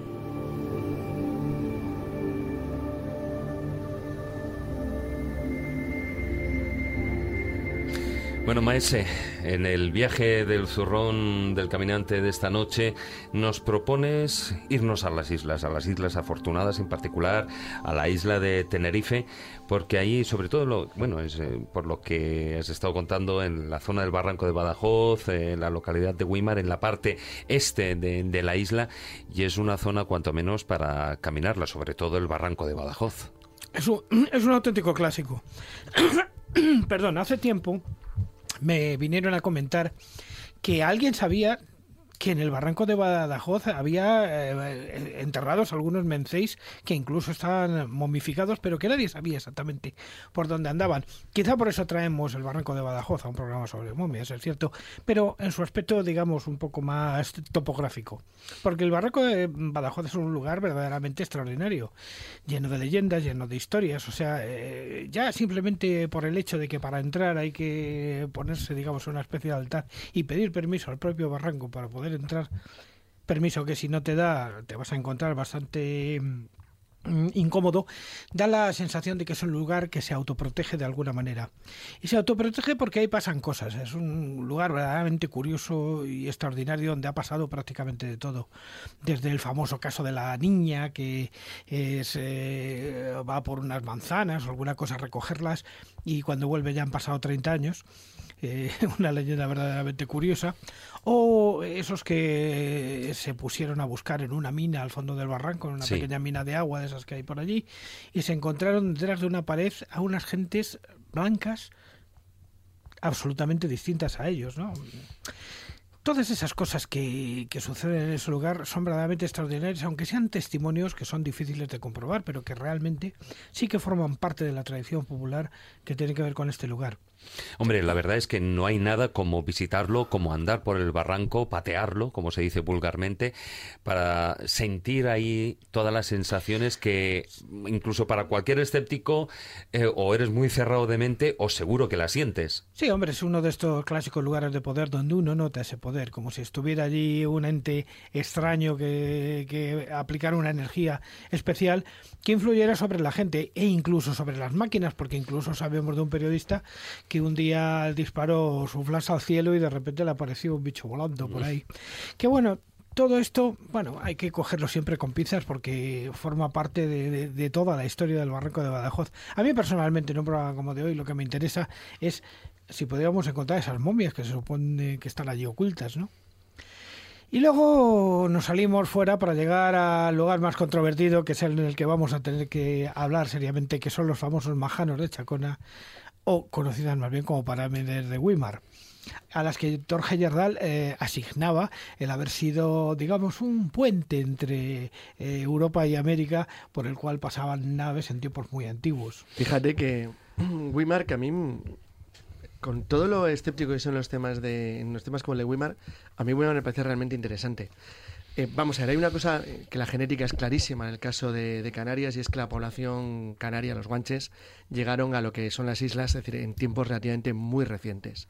Hablamos a lo mejor del siglo IV o V antes de Cristo. Hombre, existe la teoría de que los, los guanches provenían de Egipto. No, vamos a ver. Eh, los guanches son un pueblo amazic, son claramente una, población claramente bereber. Y está, claro que aunque hay cinco o seis grupos humanos mezclados y con características físicas bastante determinados y en algunos casos bastante antiguos, si eran antiguos lo eran del continente, no de las islas. A las islas llegan en tiempos relativamente muy recientes. Entonces, fíjate que hay incluso quien lo atrae, lo, trae todavía más cercano y dice que realmente están relacionados con la llegada de los, bueno, de las de las de la gente del reino de Mauritania, de Juba en el siglo I antes de Cristo. Bueno, no lo sé. En cualquier caso, a mí no me no me preocupa tanto eso, sino como algo realmente curioso. Y es que aparentemente la sensación que yo tuve cuando estuve en Guimar es que eso no era una pirámide, o sea, que esto era otra cosa, que era una construcción moderna y relativamente simple. Pero sin embargo, Luego hay algunos elementos que me han ido haciendo cambiar ligeramente de opinión. Y no tienen tanto que ver con la construcción ni con el tema de las momias guanches, luego lo tocaremos en el filandón. Pero realmente me llamó mucho la atención, por ejemplo, que cuando yo vi el estudio que se hizo en el año 91 por parte de gente del Instituto Astrofísico de Canarias sobre la posible orientación astronómica de las pirámides, pues realmente era, era, sorprendente. Es decir, yo creo que lo que encontraron, la doble puesta y algunos elementos técnicos sobre, sobre la estructura de posición. Sí, te refieres a la doble puesta del sol porque es que es un fenómeno curioso. el sol roza una montaña y entonces hay dos puestas de sol. Entonces, eso, eso, ese tema, además elaborado y analizado por científicos, determinaba que quien construyó eso sabía lo que estaba haciendo y que no estaba que no eran, haciendo, que no eran simples secaderos. Exacto, no era un secadero ni un muro para plantas. O sea, eso era otra cosa.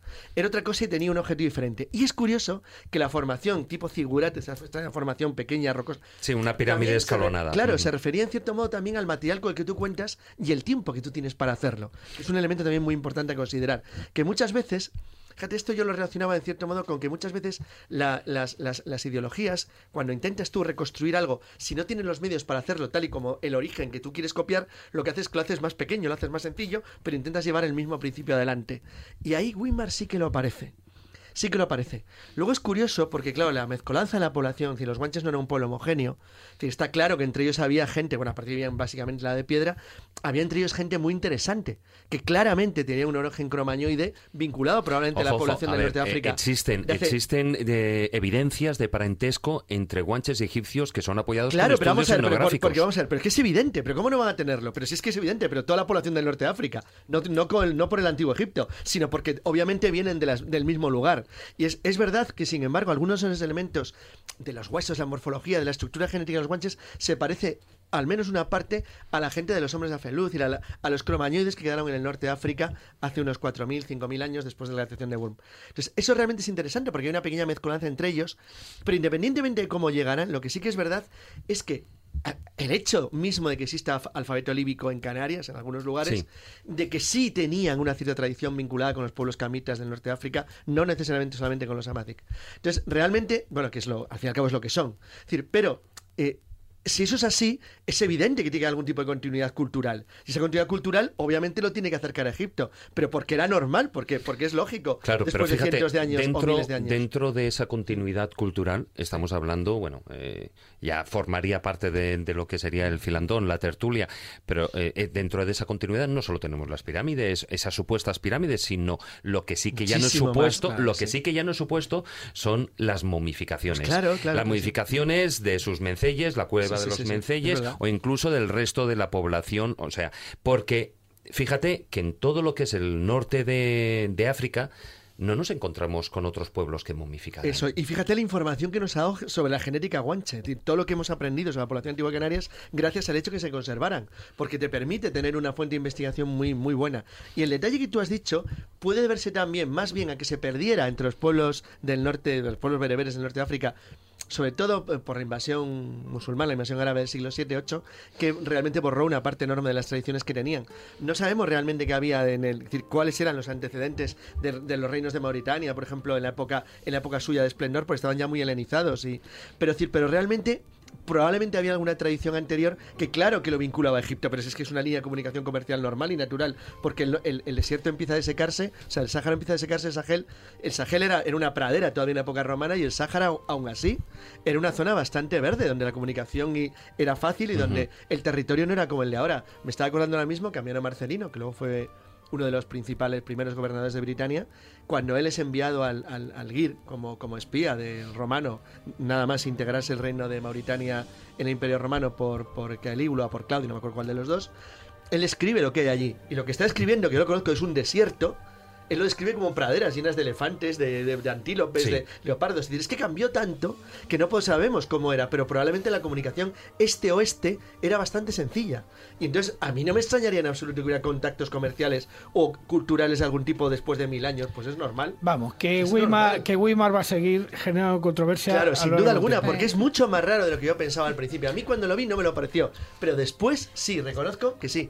Que decir, después me ha parecido un lugar mucho más interesante de lo que eh, en principio para mí representó. Lo, que no son es unos simples majanos. No, no, No, yo estoy convencido que no. Y lo que no cabe lugar a dudas es que merece la pena, si uno visita allí, no solo recorrerse a pie, patear el, el barranco de Badajoz, sino, por supuesto, luego ir a, a lo que es a Weimar, al, al parque eh, Etnográfico. etnográfico Etnográfico, está de, de Weimar, eh, creado por Thor Heyerdahl. Y además allí, bueno, pues hay incluso las réplicas de, de la famosa nave de K, una de las sí, que sí. él, él intentó realizar el viaje desde atravesando todo el Mediterráneo y pasando el estrecho de Gibraltar. Bueno, nos metemos ya en el filandón porque hay muchos temas que, cotar, que tocar y muy poco tiempo.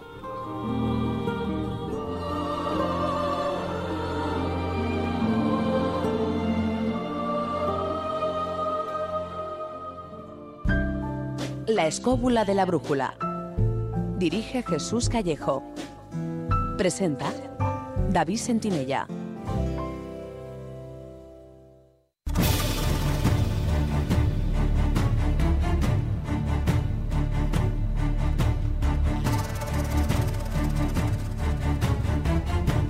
Comienza El Filandón.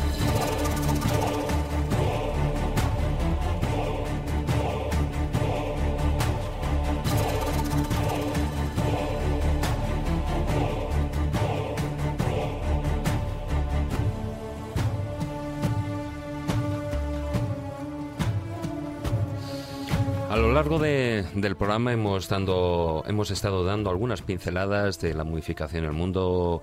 Antes nos comentaba nuestra invitada Mercedes que eh, sus momias favoritas posiblemente sean, bueno, sin lugar a dudas, las andinas. Hemos estado hablando algo de, de las momias egipcias y, bueno, viendo esa, esos análisis científicos que se han venido realizando de, sobre la decimoctava dinastía. Pero eh, me gustaría, como antes mencionaba, momias hay en todo el mundo. Y hay momias de, todo tipo y circunstancias. Por ejemplo, al norte de Europa, lo que sería el noreste de Europa, tenemos unas momias cuanto menos sumamente curiosas. Las momias conocidas como las momias de los pantanos, de turba, de las turberas, y que, eh, bueno, alrededor de un que cuentan con unos 2.000 años de antigüedad y que eh, sus análisis muestran unos datos curiosos, ¿no, Mercedes? Hombre, lo que sí es cierto, a mí lo que más me llama de la, atención de estas momias es eh, el tipo de conservación, que no tiene nada que ver con todo lo que hemos estado hablando, mm, porque precisamente lo que hemos mencionado es que si se conservaban era por la pérdida de, ese líquido corporal. Y estas momias precisamente se han conservado en agua. Sí.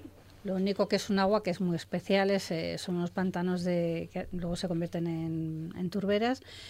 Eh, que están caracterizados principalmente por la falta de, oxígeno, es una atmósfera con, anoxia. Y luego hay un musgo que se llama Sfagnum no sé qué, tiene un apellido, un apellido muy raro. Y bueno, lo que hace es que, que luego libera una serie de taninos es lo que hace, pues lo que utilizan los peleteros para curtir las pieles, bueno, pues eso hace que, se conserven. Y es precisamente la cantidad de, la falta de ese oxígeno lo que impide que el, cuerpo se, se, descomponga. Además, el, este, el agua de, de, estos pantanos tiene un nivel de acidez muy alto, muy alto, lo que hace que, que, todas esas bacterias que proliferan a la hora de, de, que se produzca la putrefacción, pues no lleguen a existir, ¿no? Y lo que sí es importante, bueno, ahí hay dos factores. Por una parte, las bajas temperaturas del agua, que mm, dicen pues que están al borde de, de lo que es la congelación, alrededor de unos 4 grados. Eh, estamos hablando en, invierno, ¿no? en invierno, se pueden congelar. Y luego eh, has dado ahí en el clavo, ¿no? Ese ácido tánico que, que hace, bueno, que utilizan los peleteros y que hacen de la piel el cuero. Pero el, paralelamente a, todo este sistema, a cómo se han conseguido momificar, también parece que ha habido algún, algún tipo de intencionalidad, sobre todo porque en muchos de estos casos se trata de, de sacrificios humanos y de, de, muertes violentas, tal cual han sido encontrados muchos de los, de los cuerpos, como por ejemplo una de las más famosas es el, el hombre de Toyun, ¿no? ¿no? conocido ahí porque lleva una gorra y lleva una soga en el cuello. Sí, bueno, vamos a ver. Eh, de hecho, eh, cuando empezaron a extraer la turba, porque sirve de, combustible una vez que está seco, al encontrarse el primer cuerpo, lo que hicieron fue llamar a la policía, porque era un individuo que había muerto de forma violenta. Entonces, claro, típico. Después vienen los arqueólogos, empiezan a analizar la escena y se dan cuenta de que aquello era tenía muchos años a sus espaldas. Y bueno, efectivamente, eh, todas las momias que se han encontrado en las turberas los individuos fueron, fueron violentados, fue una muerte muy, muy cruel la que tuvieron, porque presentan signos de estrangulamiento, de, degollamiento. Y bueno, de hecho se ha encontrado uno que a mí, yo cuando lo veo, cada vez que veo un documental es que me parece un cangrejo, porque es lo que es la parte del tórax con los dos brazos, no tiene ni cabeza ni nada más, entonces parece un, como un cangrejo al que le faltan eh, como seis patas más. Eh, pero presentan marcas de que eh, le hincaron unas estacas en los brazos entonces hablaban de que bueno que había sido parte del ritual eso y bueno pues al final se llegó a la conclusión de que es que lo que hacían es que los apuntalaban al suelo, al fondo del embalse para que en caso de que siguiese la fase de descomposición cadavérica, que es cuando empiezan a, a inflamarse, que no flotasen. Se han encontrado otros también que estaban cubiertos con un cuero y ese cuero sujeto con unas estacas al fondo del pantano, lo mismo para evitar que, flotase. Lo que sí, ahora estás eh, eh, comentando el tema de que mm, algunos de estos cuerpos han sido hallados con, con clavados en los brazos y tal. Pero sin embargo también se han encontrado otros que eso dio miedo a la hora de, de por las comparaciones, eh, que se han encontrado con varas de abedul atravesándoles el propio corazón. Y eso parece como que sea algún tipo, nos recuerda cuanto menos a, la tradición vampírica, ¿no? también, como tú bien comentabas, ¿no? E, esa, eh, esas varas, eh, esas ramas clavadas en el cuerpo, lo que hacen es, eh, en definitiva, que se enreden con o clavarse en, el suelo o enredarse con las plantas que pueda haber y que no lleguen a flotar. Pero cuanto menos es curioso encontrarse una vara de abedul clavada en el corazón. Sí, hombre, da, un poco que pensar, pero vamos, sí, yo creo que la finalidad de todo era pues, sujetarlos al fondo y que no, no terminasen flotando. bueno, antes estamos mencionando estas eh, diferencias que hay eh, a lo largo de, las diferentes momias y del tipo de alimentación. En estos casos también los cuerpos que han sido rescatados de, de los, eh, de los pantanos también se les ha encontrado, bueno, pues esa alimentación y se ha visto cómo era la sociedad, fueran ajusticiados o fueran em, asesinados de una muerte violenta, ¿no? O, hay, perdón, que fueran eh, como sacrificios humanos.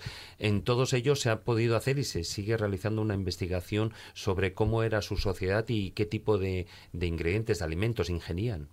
Sí, mira, de hecho hay una de las mames, yo creo que era este, el hombre cangrejo, que se analizó el, cabello y entonces eh, es interesante porque tú tomas una muestra de un, pelo, sobre todo a partir de, la raíz, y bueno, si lo vas mm, fragmentando en trocitos de un centímetro, te puedo ir diciendo desde la raíz hasta el final si te coges ese primer fragmento desde la raíz, ese primer centímetro, te dice lo que el individuo ingirió el último mes antes de fallecer. Entonces así, porque normalmente el pelo suele crecer a pues eso, unos 10 milímetros, 12 milímetros al mes.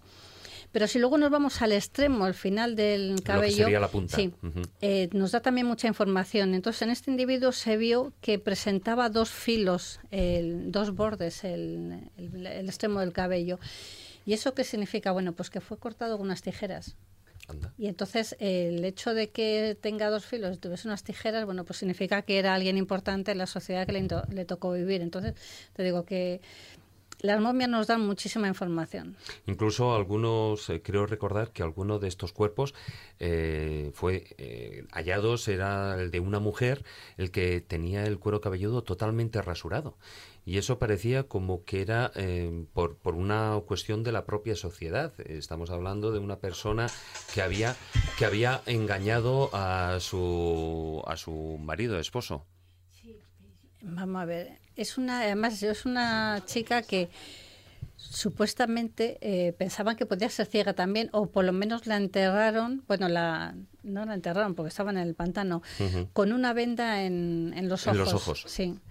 Entonces, eh, que pudo, vamos a ver, pudo haber tenido algún tipo de enfermedad o simplemente porque tenía piojos y decidieron rasurarla. O sea, que no sería tampoco una cosa muy extraña. Una moda. es que nunca se sabe. Ah, es que como no hemos estado allí, tampoco podemos saber. Es que eso es verdad, muchas veces interpretamos sin conocer. Claro, vamos a ver. No, es que aquí yo, por lo menos lo digo por mí, yo cuando se pone a volar la imaginación, joder, tengo que atarme ahí con esta casa al fondo del pantano que si no vuelo.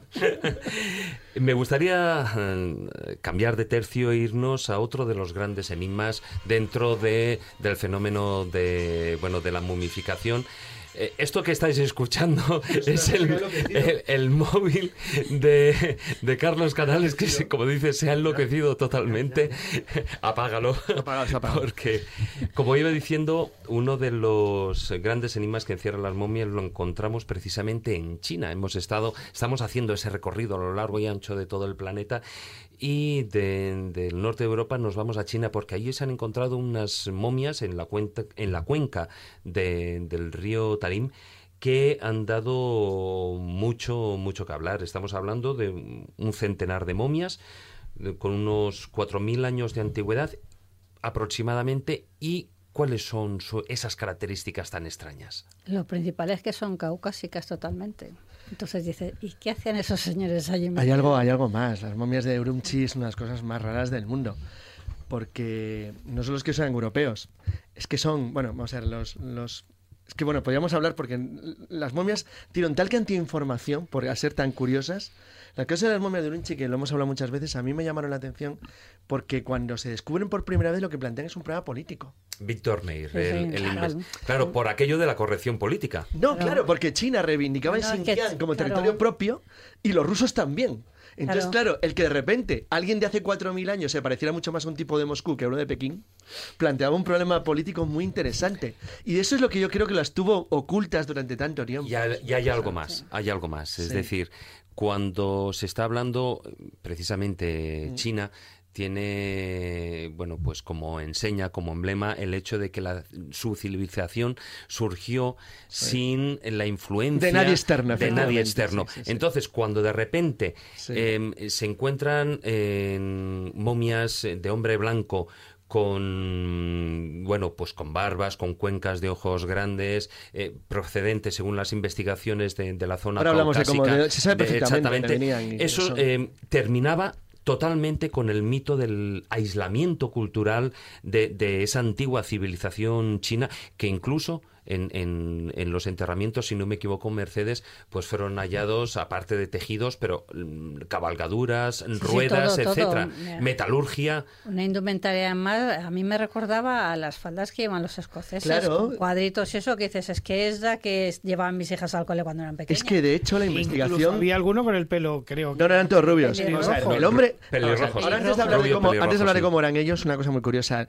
En la gran investigación sobre para determinar, porque claro, se sabía, pues obviamente desde, desde toda la vida, que había gente de lengua indoeuropea, de lenguas indoeuropeas como las nuestras, en la zona de la base de la cuenca del base del, Tarim. De hecho, en la zona oriental de más, más occidental de China, en la frontera de, con el paso de Wakam, con, con ese pequeño corredor que les une a Afganistán, y con la zona norte de, de Pakistán, hay pueblos de habla, de habla indoaria, es decir, en China, o sea que son europeos como nosotros de aspecto, los Hunza, los, son muy similares a nosotros. Pero estos son distintos, porque lo, más curioso es que como se conservaban fragmentos de la lengua de esa gente, que es el tocario, pues lo más sorprendente es cuando los, los- los- los lingüistas, porque esto es una investigación tanto de especialistas en genética o en antropología como especialistas en lenguas o especialistas, que fue finalmente que lo determinó, como lo que acaba de comentar ahora, que es en telas, que es Glynis Barber, una especialista en telares antiguos, que es la que se pone a investigar por qué esta gente llevaba ropa a cuadros como la de los escoceses. Y es que se trata de un pueblo kentum, es decir, de los dos grandes grupos indoeuropeos, hay el Sadem, es la forma en la que dice la palabra 100, y el Centum, o sea, el Kentum, nuestro. Nosotros somos Kentum.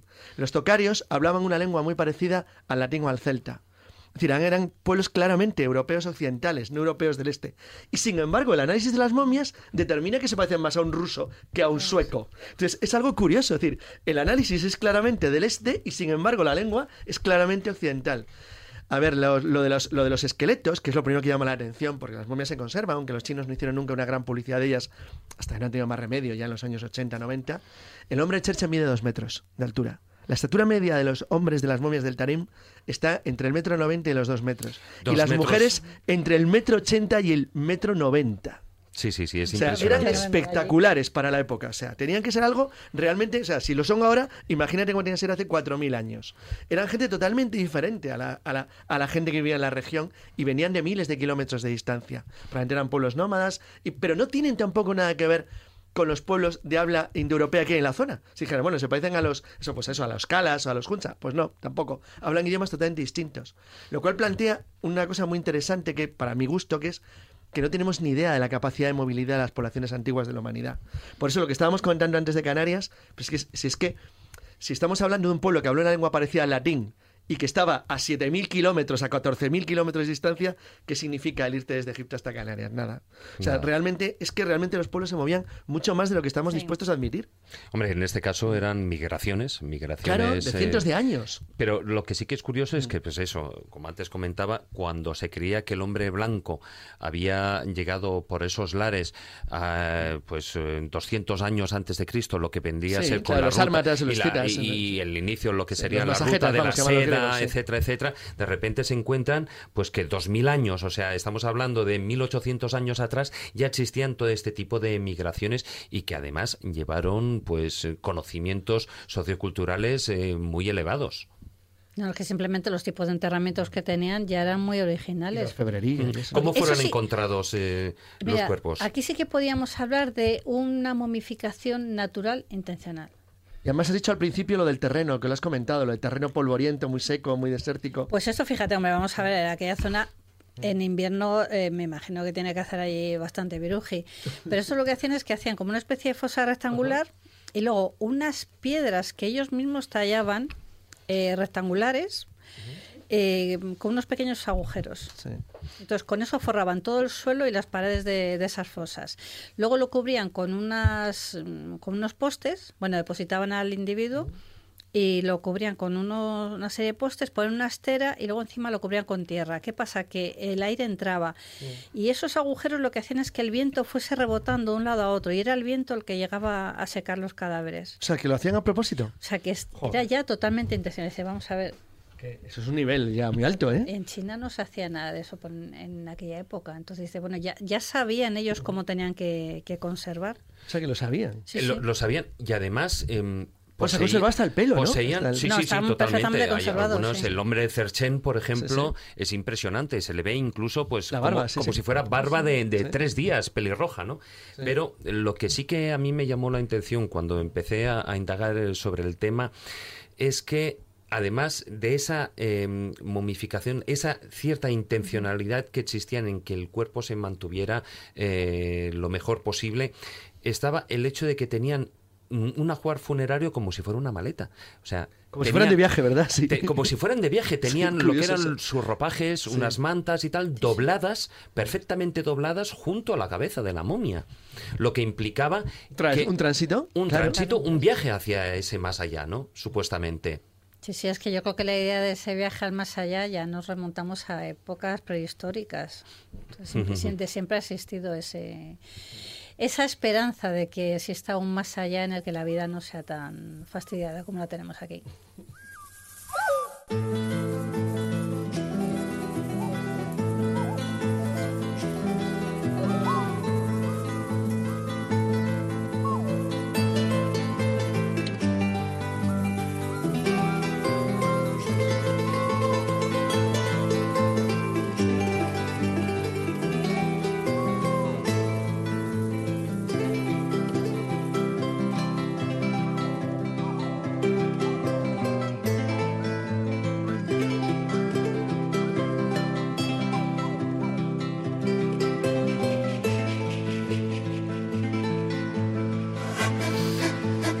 Seguimos en la escóbula de la brújula cuando son las 11 y casi 45 minutos de la noche. Estamos en el filandón y en esta segunda parte del filandón me gustaría abarcar el, eh, bueno, uno de lo que es el continente americano, del que muchas veces nos olvidamos cuando hablamos de la momificación. Primero porque allí se encuentran las momias más antiguas de- del mundo. Estamos hablando de la cultura eh, chinchorro en el desierto de Arica o en el desierto de Atacama, una franja absolutamente árida. Y luego, por otra parte, eh, esos increíbles fardos a los que aludíamos, eh, que, se han hallado en en territorio peruano y que podrían pertenecer a diferentes eh, culturas, ¿no? Desde la cultura paraca hasta, por supuesto, los grandes incas. Mercedes, em, tú que conoces y además eh, sé que me consta que has estado investigando y manteniendo contacto, em, bueno, están- la- lo que serían esas momias las más antiguas del mundo, de la cultura chinchorro, ¿de qué fechas estaríamos hablando? Pues eh, pueden tener unos 7.000 años de antigüedad. O sea que cuando hablamos de momias las más antiguas del mundo, lamentablemente no son las egipcias, sino que son las momias de, de la cultura chinchorro. Y sobre todo, bueno, se las denomina momias, pero más bien podríamos estar hablando de cierto tipo de, de esculturas, porque ellos lo que hacían fundamentalmente es que descarnaban el, el cuerpo. Y una vez que tenían el esqueleto mondolirondo, bueno, pues lo que hacían es que lo remontaban con palos, eh, lo cubrían con barro, le cubrían con- Reforzaban lo que Sí, era sí, la estructura sí. de... Sí, para montar lo que es el, el esqueleto. Y luego eso, pues lo cubrían con barro. Iban modelando un- una escultura de barros en base a un esqueleto. Y bueno, los antiguos chinchorros no solamente trataban así a, los individuos adultos, sino que también lo hacían. De hecho, hay momias que yo creo que pueden ser recién nacidos o incluso de, de fetos. Y bueno, luego, dependiendo de la época en la que hubiesen efectuado la, la momificación, entre comillas, bueno, pues eh, lo cubrían con una pátina de negra, otras veces era roja y otras eh, la Sí, lo que, lo que era sí. la, la- la careta, ¿no? La No, no, máscara. el cuerpo entero. El cuerpo sí, entero. lo cubrían. El negro era con manganeso, me parece que Sí, lo manganeso. conseguían, sí. Y luego el, el rojo a base de, de óxidos. Y luego también otra época en la que mezclaban lo- los dos colores. A mí lo que más me choca es que decían que cubrían, le volvían a poner la piel. Y Yo he estado allí hace un calor que, Sí. Una pregunta más que, más que esto sobre las momias que se encuentran en grandes altitudes, los altiplanos de, sobre todo de las fronteras entre Argentina, Bolivia y Perú. En muchos casos da la sensación de que se trata de sacrificios rituales. O sea, que es gente que es abandonada o colocada en el momia No, de no, Salta, no, por no, los chinchorros no. No, No, no, los chinchorros el no, digo de los de altura, nada. de los de... Sí, sí, todos los son, sí, son, es que no me acuerdo cómo se llama ahora, tienen un nombre. Sí, que estaba hecho a propósito, se les dejaba son allí. todos sacrificios. Por ejemplo, los, eh, los niños del volcán de Yuyayaco fueron sacrificados. La momia eh, de Salta Juanita, también. De Salta. sí. Sí. Eh, entonces, eh, el del Cerro de la Concagua, todos son. De hecho, Juanita tiene un golpe fuerte en la cabeza. Y una pregunta, ¿se ha estudiado el que, le, el que le hicieran en altitud eh, precisamente para conservarse? ¿O no? ¿O no era una mira, intención? eh, hace poco con un, un amigo de la Universidad de Chile, eh, el niño del Cerro del Plomo, Sí. que está en, en Chile, está en el Museo de Na- Museo Nacional de Historia Natural de en Santiago de Chile. Eh, cuando lo analizaron, ese amigo, el doctor Héctor Rodríguez Hernán, descubrió que estaba totalmente infestado de triquina. Afortunadamente pudimos ya los españoles quitarnos una lacra de encima, es decir, no hemos llevado la triquina a Sudamérica, o sea que una cosa menos. Y bueno, Bueno, es- otra cosa es que te crean. no, no, no, no es cierto, ¿eh? No, no, sí, te- nosotros No, sí que creemos, pero otra cosa es que No, te crean los allí. chilenos dieron la razón, dijeron, Sí, vale, sí. pues eh, tenéis razón, porque es precolombina la, la momia esta. Pero lo, lo interesante es que el doctor mm, eh, eh, lo que decía es que posiblemente pudo ser, bueno, él tiene esta teoría, que fuese enterrado en aquella en aquellas altitudes que están evidentemente congelados para evitar que se que se fuese diseminando la enfermedad. O sea, que los sacrificaban por estar enfermos, no No, no, necesariamente. no, no, no, no. Se supone que eh, ellos sacrificaban niños sanos. Sanos, vale. Pero claro, ahora se ha ido descubriendo que el niño del Cerro del Plomo no estaba sano. Claro.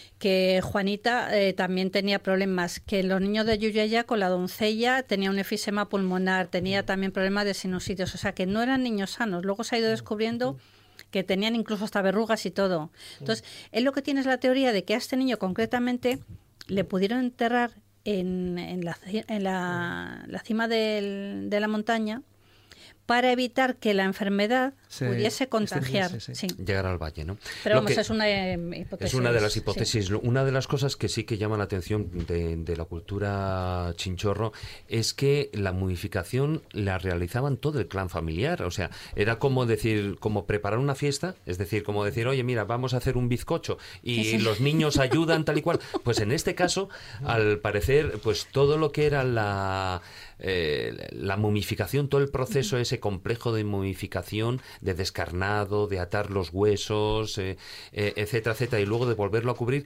era practicado por toda la familia, es decir, colaboraban todos, niños, mayores, mujeres, hombres, y además que la momificación se hacía sin distinción ni rasgos sociales. Nada, ahí todos, todos.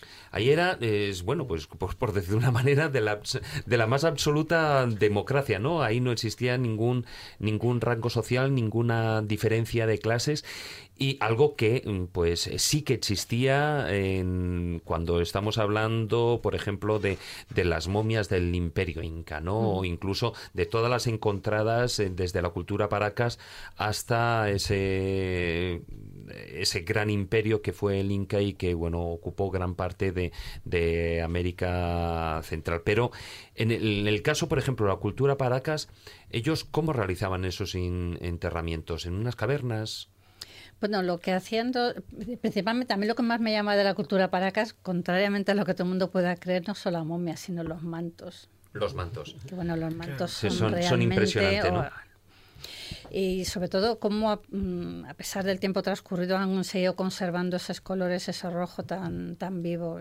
Entonces, bueno, lo que hacían es que lo enterraban en posición genuflexa, lo cubrían con varias, varias capas de, de telas y al final pues le solían poner esos... eh, De hecho, en el Museo de, de América yo creo que hay una de las momias, Panchita, yo creo que, porque el manto de Paracas que hay en el Museo de América aquí en Madrid es de, de la momia esta de, de Panchita. Es una momia de, de Paracas. Una de, una Sí. de ellas.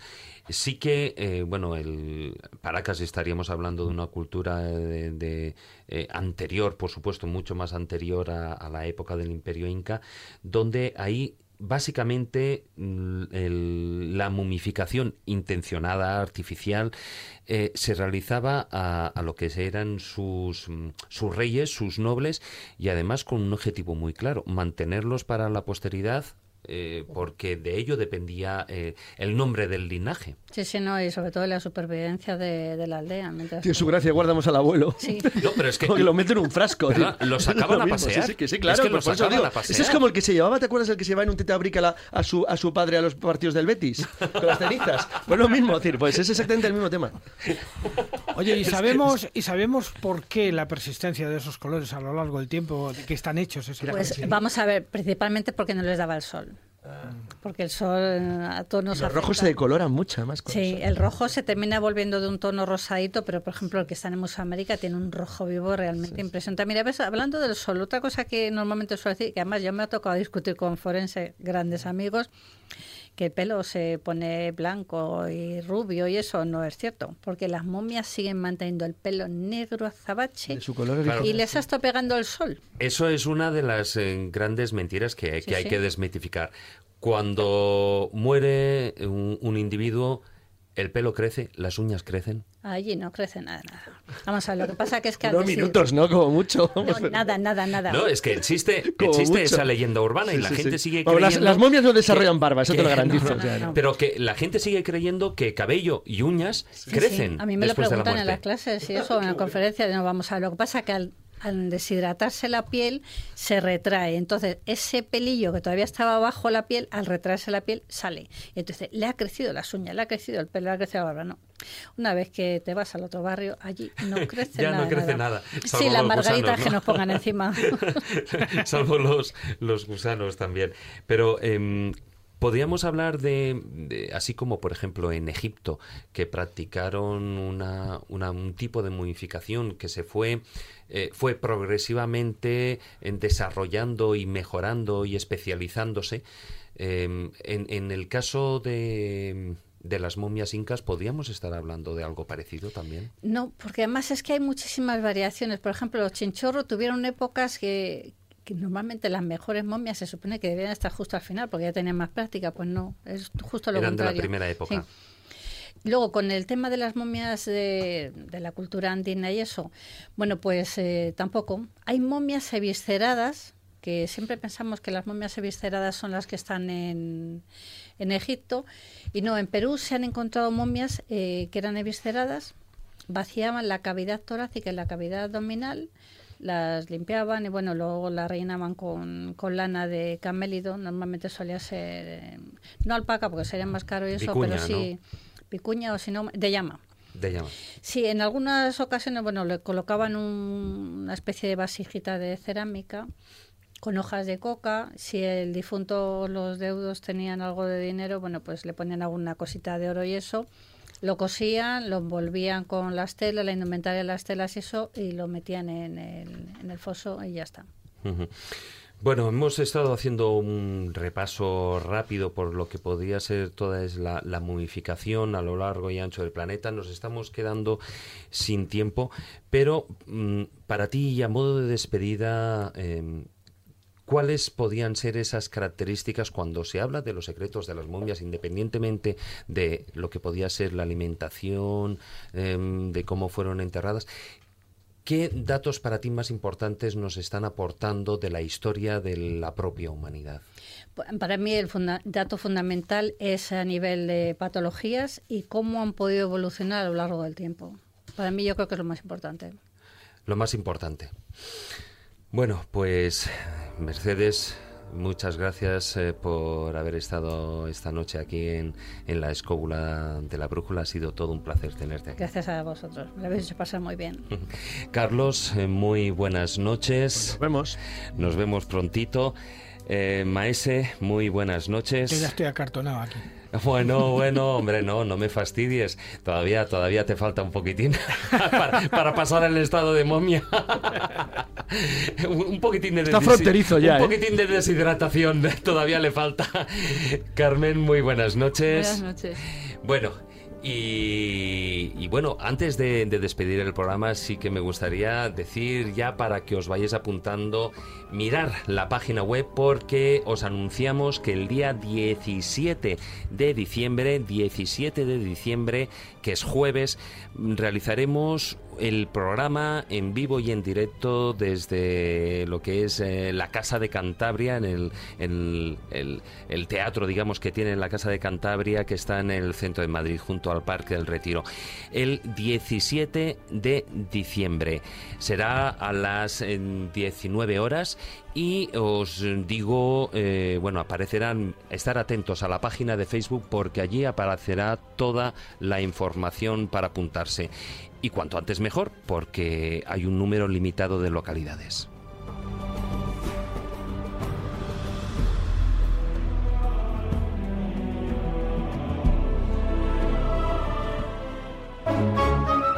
La escóbula de la brújula.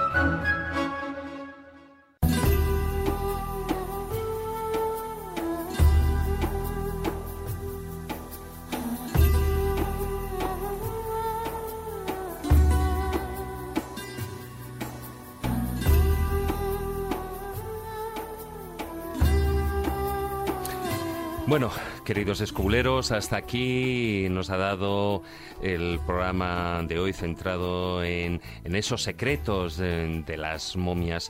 Una semana más, muchas gracias por acompañarnos durante estas dos horas de programa.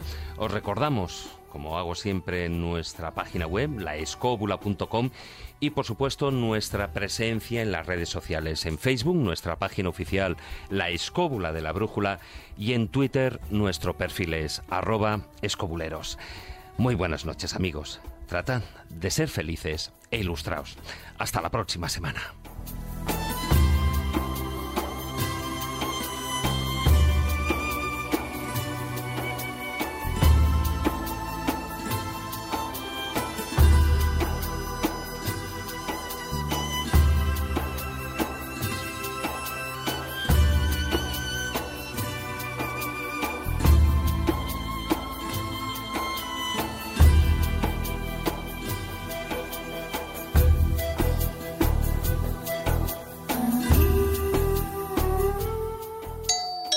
Radio 4G en tu casa. Radio 4G en tu trabajo. Radio 4G corriendo. Radio 4G en tu coche. Radio 4G. El 22 de diciembre, tú decides. Puedes comprar el especial de Navidad de la UIF y ayudar a muchas personas con discapacidad. O puedes hacerlo de siempre.